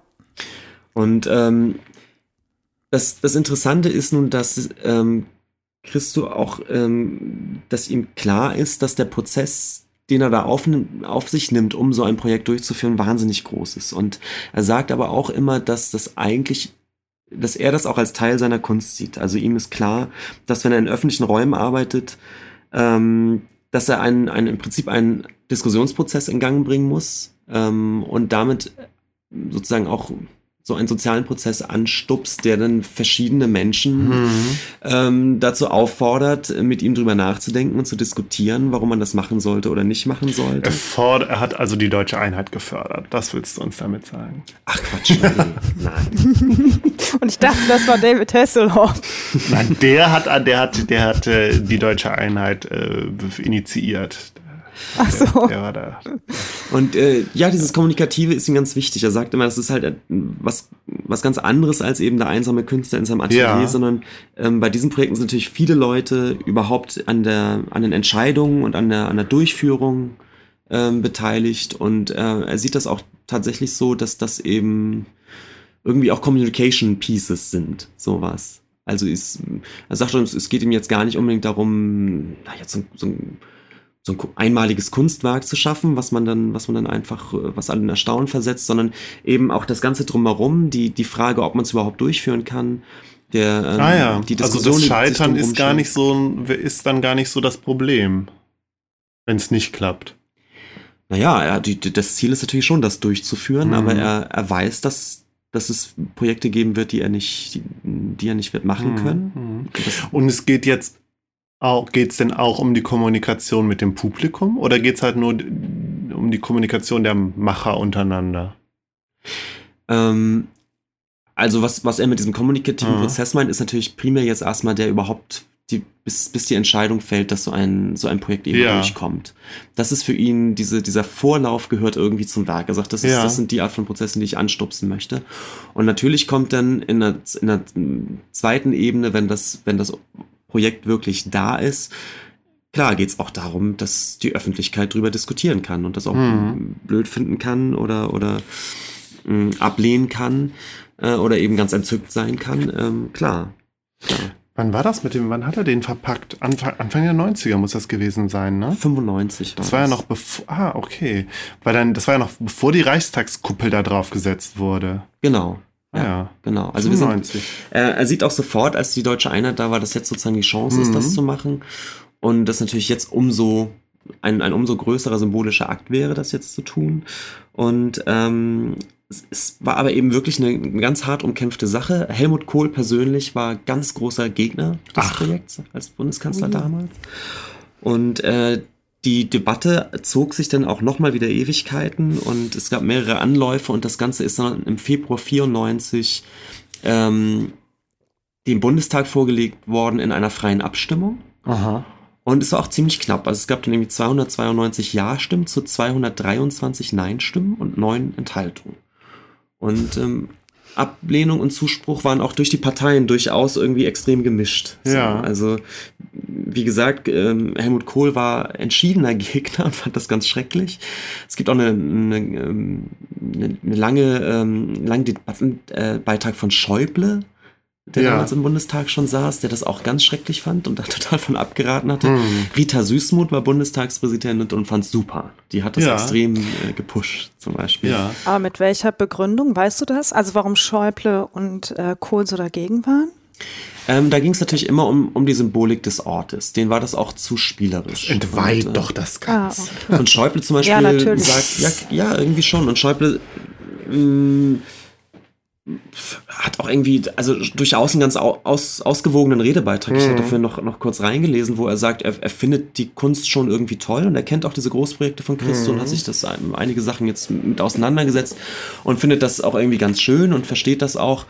Und ähm, ist aber schon der Meinung, dass eben Reichstag mit seiner, mit seiner Geschichte und seiner Bedeutung ähm, einfach nicht der richtige Ort ist, das zu machen. Ja, das Interessante ist ja, dass es ja Mhm. heute einfach Teil der Geschichte des Reichstags geworden ist und überhaupt nichts, finde ich so, so rückblickend überhaupt nichts irgendwie pff, Subversives oder so hat, falls es das überhaupt hätte äh, sein sollen. Aber ich finde, es ist einfach Teil dieser Geschichte des Gebäudes geworden und irgendwie halt auch so ein Teil, ja tatsächlich Teil, äh, symbolischer Teil, finde ich, des Einheitsprozesses, Klar, würde ich sagen. ja. Ja. Und also Christo selbst sagt auch immer, dass es ihm natürlich überhaupt äh, wirklich nicht um eine, eine Provokation geht. Es wird natürlich oft provozierend Mhm. wahrgenommen, aber er sagt, es geht ihm eigentlich immer eher um eine, um eine positive Besetzung des, des Gebäudes. Also ein, etwas daraus zu machen, was den Leuten letztendlich Spaß bringt, was, was, was für einige, einige Wochen ähm, auch irgendwie einen Schauwert hat und, und diesen Ort irgendwie auch positiv auf, auflädt. Und äh, was ich. Es lebt ja auch von seiner Vergänglichkeit, ne? Also es ist ja schon klar, wenn du jetzt so ein Gebäude verhüllst, also je größer das halt wird, dass es auch eine Vergänglichkeit hat. Also du kannst es halt nicht nochmal einpacken und woanders hinstellen. Es steht nur an diesem Ort und kann auch nur für diesen begrenzten Zeitraum besucht werden. Mhm. Genau. Und was ich auch gar nicht wusste, äh, das Ganze, das fertige, also es hat ungefähr eine Woche, ähm, hat die eigentliche Verhüllung gedauert, bis es fertig war. Mhm. Und das fertige Objekt sozusagen, der verhüllte Reichstag, war nur zwölf Tage zu sehen. Ach. Ach krass. Also ich habe jetzt gedacht, es wäre vielleicht so drei Monate oder so gewesen, aber. Ich dachte auch, es wäre viel länger gewesen. Und es war wirklich vom 24. Juni äh, bis zum 7. Juli 1995. Ja. Und äh, was, was auch echt schön ist, ähm, das, das sieht man eigentlich ganz gut. Christo sagt, dass man die, die Silhouette und die, die eigentlichen, den Baukörper durch diese Verhüllung tatsächlich besser wahrnimmt als ohne, ja weil er sagt, diese, diese recht dunkle Stein mit auch recht vielen mit den Fenstern und den Säulen und den Ornamenten und so, Genau, die lenken ja den Blick wieder, Details. wieder ab vom, vom Gebäudekörper an sich. Und wenn man sich das jetzt anguckt, auch hier auf Fotos und im Modell, dann sieht man halt mh, die Struktur an sich besser. Und so diese, Mhm. Und er sprach immer von, es Mhm. gibt plötzlich diesen fast gotischen Faltenwurf und das Ganze wirkt plötzlich wirklich wie eine, wie eine große, große Skulptur. Und es sieht auch sehr, sehr edel aus. Er hat ja diesen, dieser, dieser Stoff, den er benutzt hat, der war so mit, mit Aluminium bedampft. Also Ah, der, ja. der hatte so einen ganz, ganz krassen Glanz auch. Und es ist aber auch nicht mehr so wild verschnürt, muss man auch dazu sagen. Es ist ein bisschen geordneter. Ja. Ja, und ich glaube, was du schon sagtest, Markus, es war auch, ähm, ich glaube, als das denn da war, war die Diskussion irgendwie auch sofort total still und veräppt, weil irgendwie das doch alle irgendwie toll fanden. Ja. Es, ist auch, es war auch wirklich um den Reichstag, diese zwölf Tage, war, war natürlich ein totaler Publikumsmagnet. Ja. Und es war wohl ähm, eine unglaublich schöne Stimmung. Also viele Leute, die, die da einfach einen Tag verbracht haben und da ihre Wurst gegessen haben Mhm. und sich da in die Sonne gesetzt haben und das irgendwie genossen haben. Es war wohl wirklich so eine, so eine Volksfeststimmung. Und ähm, das war genau das, was Christo eigentlich prophezeit hatte, dass, dass er sagt, er will eigentlich diesen, diesen Ort total positiv besetzen für diese Zeit. Also es ist Mhm. einfach, ähm, es ist irgendwie eine schöne Stimmung, es ist wirklich wie so ein, ja, so ein, so ein Kunsterlebnis, was überhaupt nicht respektlos oder Volke. provokativ sein soll. Ja. Ja. Ja. Ähm, interessant ist vielleicht noch die Frage, wie Christo eben seine Dinge finanziert, denn für Ja. die Art von Werke gibt es natürlich keinen kein Markt, er kann die Ja. nicht verkaufen, ja. Es Ja. gibt äh, bei den meisten, gerade dieser Großprojekten, auch keinen Eintritt, das ist ihm auch ganz wichtig. Mhm. Und äh, er macht dann eben diese, diese Collagen. Ich glaube, die hat man auch schon häufig gesehen. Das sind dann oft äh, Skizzen, die er anfertigt zu den Projekten, häufig mit Fotos. Die ich Ein- finde aber auch einen sehr stark, also da ist ganz klar, dass das irgendwie künstlerisch ist, weil es sieht halt nicht aus wie eine, es ist halt keine Bauzeichnung oder so, sondern es ist halt, es halt irgendwie, ja, wie du sagst, Collagen und dann noch dazu hat er was geschrieben und verschiedene Abbildungen fügt er so zusammen. Das ist halt sehr ästhetisch irgendwie. Es sind halt irgendwie schöne kleine Bilder. Mhm. Und er kann ja nun mal gut zeichnen, das Ja. weiß man auch und das weiß er auch. Und äh, er mag auch zeichnen nach wie vor. Es gibt halt für, für jedes Projekt wahnsinnig viele Vorzeichnungen und so und die verkauft er dann tatsächlich. Ja. Ähm, es gab beim, beim Reichstag, glaube ich, dann auch so Collagen, oder das sehen wir gerade auch, äh, wo er dann verschiedene Ansichten äh, macht. Also es gibt dann eine, so eine zeichnerische Collage der, der, der Hauptansicht und dann gibt es aber einen ganz kleinen Ausschnitt aus so einem, äh, aus einer Landkarte, wo man dann nochmal sozusagen verortet sieht, Den Stoff. wo das Projekt ist. Nochmal ein Und eine Stoffbeispiel, Stoffprobe, ja. genau. Und das sind so Collagen, die er dann verkauft, Ja. womit er sozusagen die Projekte selbst ähm, dann wieder finanziert. Und was interessant ist an diesen Collagen und an, an, an diesen Kunstwerken, die ja dann sozusagen um die Projekte rum entstehen, ist, dass es auch wieder genau das zeigt, was er sagt, dass natürlich diese Planungsphase und diese Skizzen für ihn ja auch Teil tatsächlich des Kunstwerkes Ja. sind. Dass er sagt, das ist, das ist der Prozess, diese, diese Skizzen und dann Mhm. eben eine Landkarte oder eben eine Stoffprobe. Er hat natürlich Stoffprobe vorher auch anfertigen müssen. Das Mhm. ist sozusagen genau das, was er als diesen Prozess bezeichnet, den er als Teil des Werkes eben tatsächlich sieht. Ja. Und das ist eine sehr zeitgenössische Kunstauffassung eigentlich. Wir haben Ja. auch mal über Beuys gesprochen, diese soziale Plastik, diese Idee, dass der Prozess, die Kommunikation um diese Projekte drumherum eigentlich das Werk sind und Mhm. eben nicht nur die paar Stoffbahnen, die jetzt letztendlich da irgendwo hängen. Mir ist jetzt aber aufgefallen, dass wir gar nicht mehr über das Verpacken an sich geredet haben. Also wir haben, unser Gespräch fing damit an, dass wir uns gefragt haben, ja, was bedeutet es, Dinge zu verpacken? Was, was macht das mit den Dingen? Und gerade jetzt wieder beim Reichstag denke ich aber, ja, da drängen sich doch symbolische Bedeutungen auf, ich, obwohl ich jetzt gar nicht mal so weiß, welche, aber Dinge zu verpacken, Dinge zu verstecken, ja, Dinge hervorzuheben und dann gerade so ein Gebäude wie den Reichstag. Äh, Finde ich interessant, dass, also, dass du das jetzt gar nicht erwähnt hast und dass es ja anscheinend aber auch für Christo gar nicht so die Rolle spielt. Also diese, dieser symbolische Akt des Verkleidens, des Verpackens. Ich bin mir auch nicht sicher, ob, ähm, ich habe das jetzt in den Recherchen mhm. auch nicht, nicht wahrgenommen, dass er, dass er wirklich ganz, dass ihm diese, hm, sag ich mal, politische Ebene vielleicht mhm. oder so eine, so eine inhaltliche Ebene so wahnsinnig wichtig ist. Vielleicht tue ich ihn Unrecht, vielleicht habe ich mich auch nicht die, die, entscheidenden Stellen irgendwie auch überlesen oder so, aber das scheint. Aber das ist ja zumindest nicht. Ja, das, ich finde, das ist doch schon, das ist schon interessant, dass es für ihn anscheinend ja auch nicht im Vordergrund steht. Und es vielleicht auch so ein bisschen die Interpretation so ein bisschen auflaufen lässt, wenn alle denken, oh Gott, er hat den Reichstag verkleidet, was heißt denn das? Er hat, also verpackt, was heißt denn das? Heißt das irgendwie, das deutsche Volk ist versteckt unter Planen? Ich glaube, das ist auch das Problem, ne? dass natürlich Politiker auf dieser Ebene ja. natürlich ganz stark denken und Christo ja, immer wieder gegenhalten müssen. Ja. Es ist eine, es ist ein, es ist zwölf Tage lang ein eine ästhetische Setzung. Es ist halt auch kein, es ist halt kein Denkmal. Ich glaube, dass äh, man, man kommt da so schnell in die, in die, äh, in diese Richtung, dass man denkt, es wäre ein Denkmal für irgendwas, ein klar lesbares Symbol. Wir haben ja auch mit dem, mit dem Daniel äh, äh, von Spätfilm über, über diese ähm, den Holocaust-Mahnmale ähm, und äh, dieses äh, Monument da gesprochen. Mhm. Und da haben wir ja genau bei dieser Diskussion, was ist der Unterschied zwischen Denkmal und Kunstwerk? Und ich glaube, wir müssen uns einfach hier darauf besinnen, dass das ein Kunstwerk ist und was, was eben keine eindeutige Lesart hat, so in dem Sinne. Richtig. Und auch keine haben soll. So, während ein Denkmal ja schon verstärkt eine eindeutige Lesart haben soll, weil es einen Zweck verfolgt, in dem Sinne. Ja. Hm.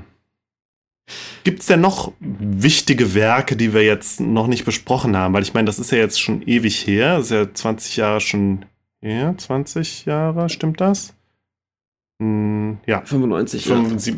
22 Jahre. Also ich, es gibt eine, eine ganze Menge Großprojekte, die ich aber jetzt auch nicht alle ja. systematisch. Aber hier sehen wir noch was. Er hat noch diese, diese Bögen gemacht mit den, mit den mit den Flattern fahren. Und ich glaube, das kam tatsächlich auch in der Tagesschau vor. Das kam in der Tagesschau vor und ich finde die, die, äh, deswegen hatte ich mir das noch rausgesucht, ja. weil ich das einfach super ästhetisch fand. Irgendwie. Ja.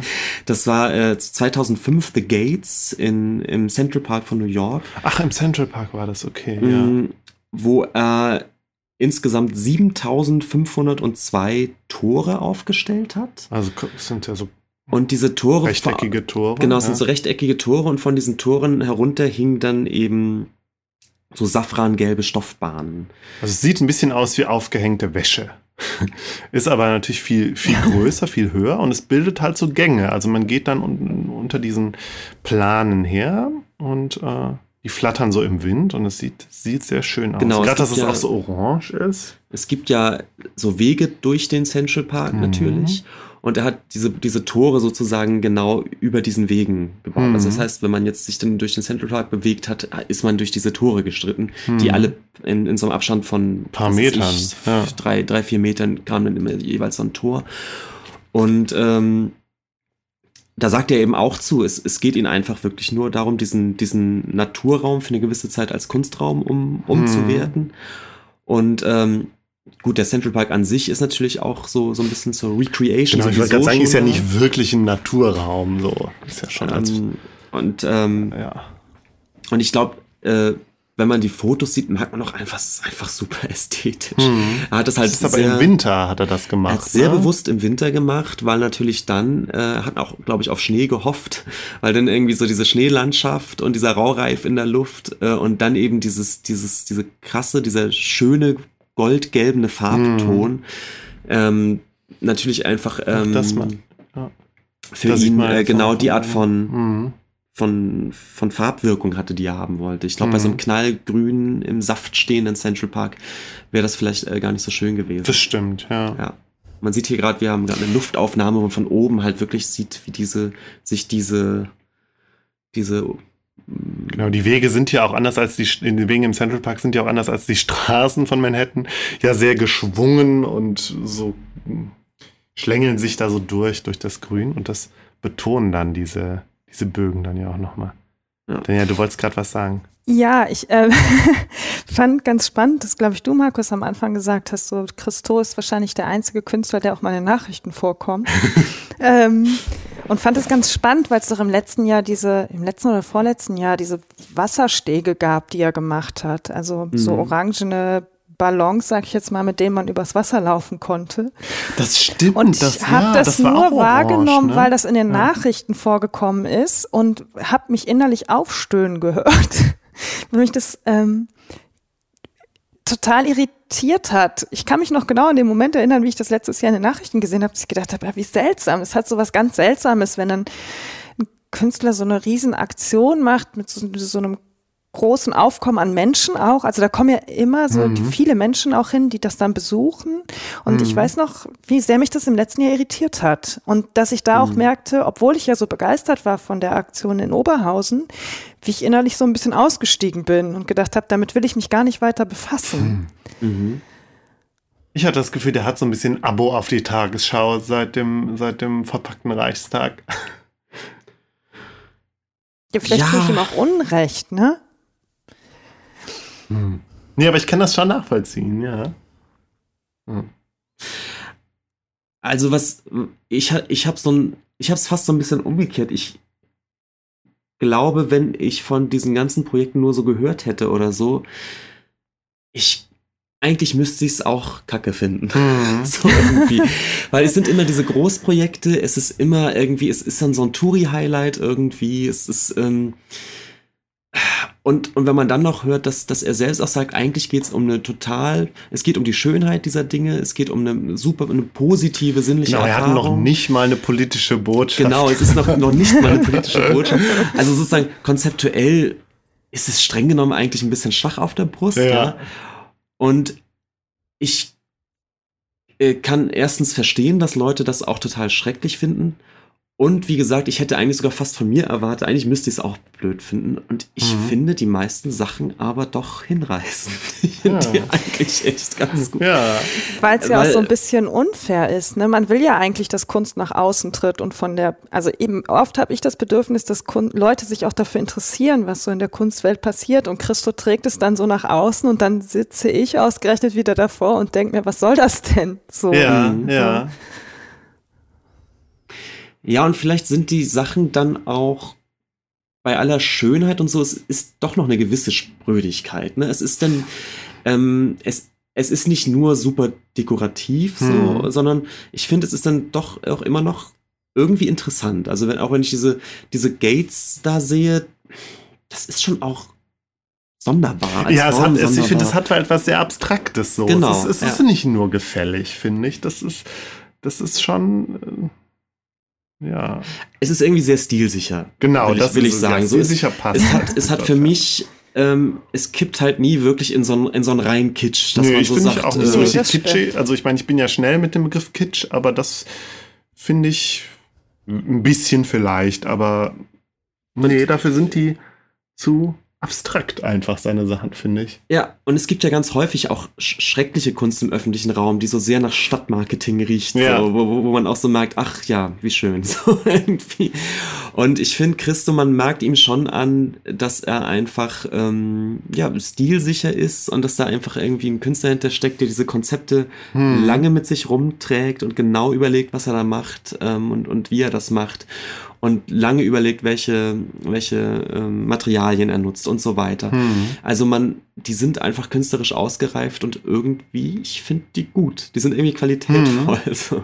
Ich weiß gar nicht, ob ich sie richtig gut finde. Ich merke auf jeden Fall, dass ich keine, keine Abneigung gegen ihn habe irgendwie, die ich ja doch manchmal habe, auch aufgrund von vermeintlichem Kitsch oder so, aber irgendwie bei Christo. Aber vielleicht ist er mir auch ein Stück weit tatsächlich egal, weil es so Ja, das Ja. trifft auch das, was ich so merke. Also ich habe keine Abneigung, Ja. aber es ist mir ein Stück weit auch egal, ja. Genau, also eine Faszination. Es hat, es erzeugt keine Faszination bei mir. Das muss ich sagen, wirklich nicht. Also, Aber vielleicht auch, weil eben doch irgendwie eine Art von inhaltlicher Ebene fehlt. Das mag sein, So, ja. ich hätte, ich habe auch, ich bin überhaupt kein Christo-Fan. Ich habe, ähm, man kann sich mit ihm ja auch irgendwie kaum so beschäftigen. Ne? Man kann da hingehen und sich das anschauen und viel mehr, Ah. viel mehr gibt einen das auch nicht zu knacken im Kopf sozusagen.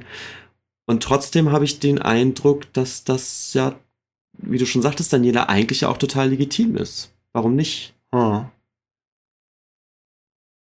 Hm. Ja. Er reißt uns also nicht vom Hocker. Reißt Ja, aber er regt uns auch nicht auf. Das ist so ein Minimalziel. ja, Das ist aber vielleicht schon. als Fazit doch gar nicht so schlecht. Schön.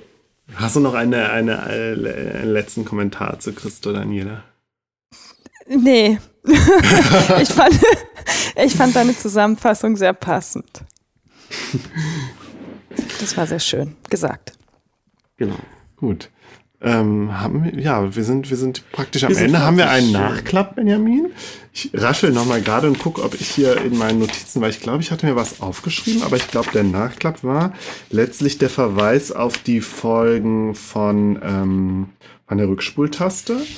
Die äh, Essay- und Diskursfolge über Bourdieu habe ich erwähnt. Ähm, eine kleine Sache habe ich noch. Wir haben ja in der letzten Folge über den Film Moonlight gesprochen und ich habe mich ein bisschen dazu hinreißen lassen, über den Film ähm, Die Mitte der Welt zu lästern. Und äh, insbesondere darüber, dass die Schauspieler ja so hübsch sind. Und es musste ich doch sehr lachen. Das habe ich nämlich gestern erst gemerkt, dass es eine neue Netflix-Serie gibt namens Dark. Eine deutsche Produ also in Deu Deutschland produziert. Und äh, die Serie ist äh, ja so ein bisschen so ein Abklatsch von Stranger Things. Ich finde, das kann man schon sagen. Zuerst habe ich gedacht, sie ist, sie ist ganz scheiße, gerade weil ich gedacht habe, es ist so, so ein sehr, ja, nicht nur ein Abklatsch von Stranger Things, sondern auch von, von Donnie Darko und von, von ganzen, ja, weiß ich nicht, von Twin Peaks und spielt halt auch in einer kleinen Stadt. Und dann gibt's ja das Atomkraftwerk und dann gibt's ja seltsame Dinge, die passieren und die Jugendlichen und bla. Ähm, hab gestern sechs Folgen geguckt und ja, es ist tatsächlich so, aber ich habe mich auch nicht wirklich aufgeregt über die Serie. Die sieht nämlich sehr schön aus, ist sehr atmosphärisch und Alles wie Christo. Das ist, das ist genau wie Christo. ja, nee, und das ist die, die Musik ist halt auch. Das regt dich nicht auf. Bei der Musik habe ich auch gedacht, ja, es ist völlig klar, dass sie genau diese Musik ja, sich raussuchen. Äh, aber es hat mir trotzdem irgendwie gefallen. Und es sah schön aus. Äh, und äh, der Louis Hoffmann, der Schauspieler, der ähm, in der Mitte der Welt mitspielt, spielt hier die Hauptrolle. Deswegen fand ich es so lustig, weil es so ein bisschen beide Themen aus unserer letzten Folge bedient, den Mhm. äh, Stranger Things und die, äh, die Erwähnung von, von, ähm, von der Mitte der Welt. Ja, Ja. du wolltest als Fun Fact erwähnen, dass ich Louis Hoffmann bei Instagram folgt. Wollte ich das was erwähnen? Du, was du total witzig fandst. Der hat mich auch gar nicht aufgeregt. Ich fand, der wirkte, der finde ich, wirkte auch gar nicht mehr so, so überkrass. Äh, der wirkte eher so ein bisschen unscheinbar in dem, in dem, in Dark und ist da ja auch eher so der ge- gebrochene Typ irgendwie. Ich glaube, der ist auch wirklich als Schauspieler ganz gut. Also kann muss man sagen, er hat ja. vor, vor der Mitte der Welt auch andere Filme schon gemacht und es gibt einen, ähm, äh, wie heißt denn, Unter dem Sand oder so. Das ist so ein, so ein Unter dem Kriegs- Pflaster der so Strand? Kriegs Ach so, das, äh, der das in. Dänemark spielt. Genau. Ja, Wo er äh, eine Hauptrolle spielt Ah ja, das und ich gar ähm, nicht. Total gut. ja. Ähm, der ist jetzt nicht gebucht irgendwie auf so das, den, den, den Super Twink Teenager. Ja, da war ich vielleicht auch tatsächlich ein bisschen, ein bisschen äh, gemein in, meinem, in meiner Ablehnung dieses Castings. Mal gucken. Vielleicht gucke ich mir den, äh, den Film Die Mitte der Welt ja dann doch noch irgendwann mal an und dann äh, muss ich meine, meine Meinung vielleicht auch ein bisschen revi revidieren. gut. Ja, Ja, noch Ich mal hätte auch noch einen Nachklapp. Ich habe gar nicht das eine kleine- Nachklappgeräusch gemacht. Dann ist das jetzt die Ich Gelegenheit. mach's jetzt. So.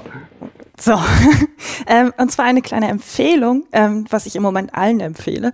Ähm, es gab auf Arte vor ein paar Tagen eine Dokumentation, die hieß Mauerhase. Und zwar geht es da um die Wildkaninchen, die ähm, in dem Todesstreifen zwischen den beiden Mauern gelebt haben und erzählt Ja. so das Leben der Hasen. Und Ja, ähm, cool. wo wir jetzt gerade wieder darüber gesprochen haben, was ist West und was ist Ost, fiel mir das jetzt nochmal ein. Ähm, das ist eine ganz schöne Geschichte. Also es gibt irgendwann so den Kommentar von einem Grenzsoldaten, der sagt, auf äh, Hasenschießen war verboten und in der nächsten Szene sieht man dann, wie sie auf einen Geflüchteten schießen. Ah. Und ähm, ich finde, das kann man sich gut mal angucken, um auch nochmal darüber nachzudenken, wie man mit geflüchteten Menschen umgeht.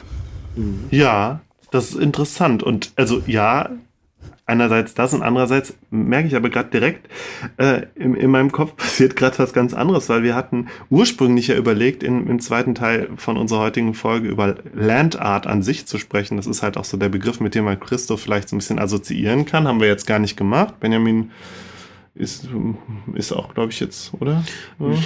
Ja. Ja, egal, aber da in dem Zusammenhang reden hätte ich, äh, hätte ich äh, tatsächlich auch so dieses. Äh, Wäre ich vielleicht auf ähnliche Themen gekommen, sage ich jetzt Mhm. mal so. Vielleicht machen wir das ein andermal. Ja. Ich bleib jetzt, ich bleib jetzt einfach mal so vage, damit ich nicht zu viel, zu viel vorwegnehme. Als Spoiler für die nächste Folge. Genau. Ja, dann vielen Dank nach Berlin, Genau. Daniela. ja, Daniela. vielen Dank euch. Ja, ich hoffe, wir äh, haben dich bald mal wieder dabei. Es Vielleicht kommt so- aufs Thema an. Ja, ja, gucken wir mal. Vielleicht springen wir uns ja noch mal irgendwas an. Ja, vielleicht kommst Vielleicht- du, du hattest ja auch geplant, Markus, mal nach Berlin zu kommen. Genau, es ist noch nicht Jahr. konkret, aber äh, ich würde das auf jeden Fall gerne machen, ja. Wenn es sich einrichten lässt. Okay, Gut, dann bis zum nächsten bis Mal. zum nächsten Mal. Tschüss. Tschüss.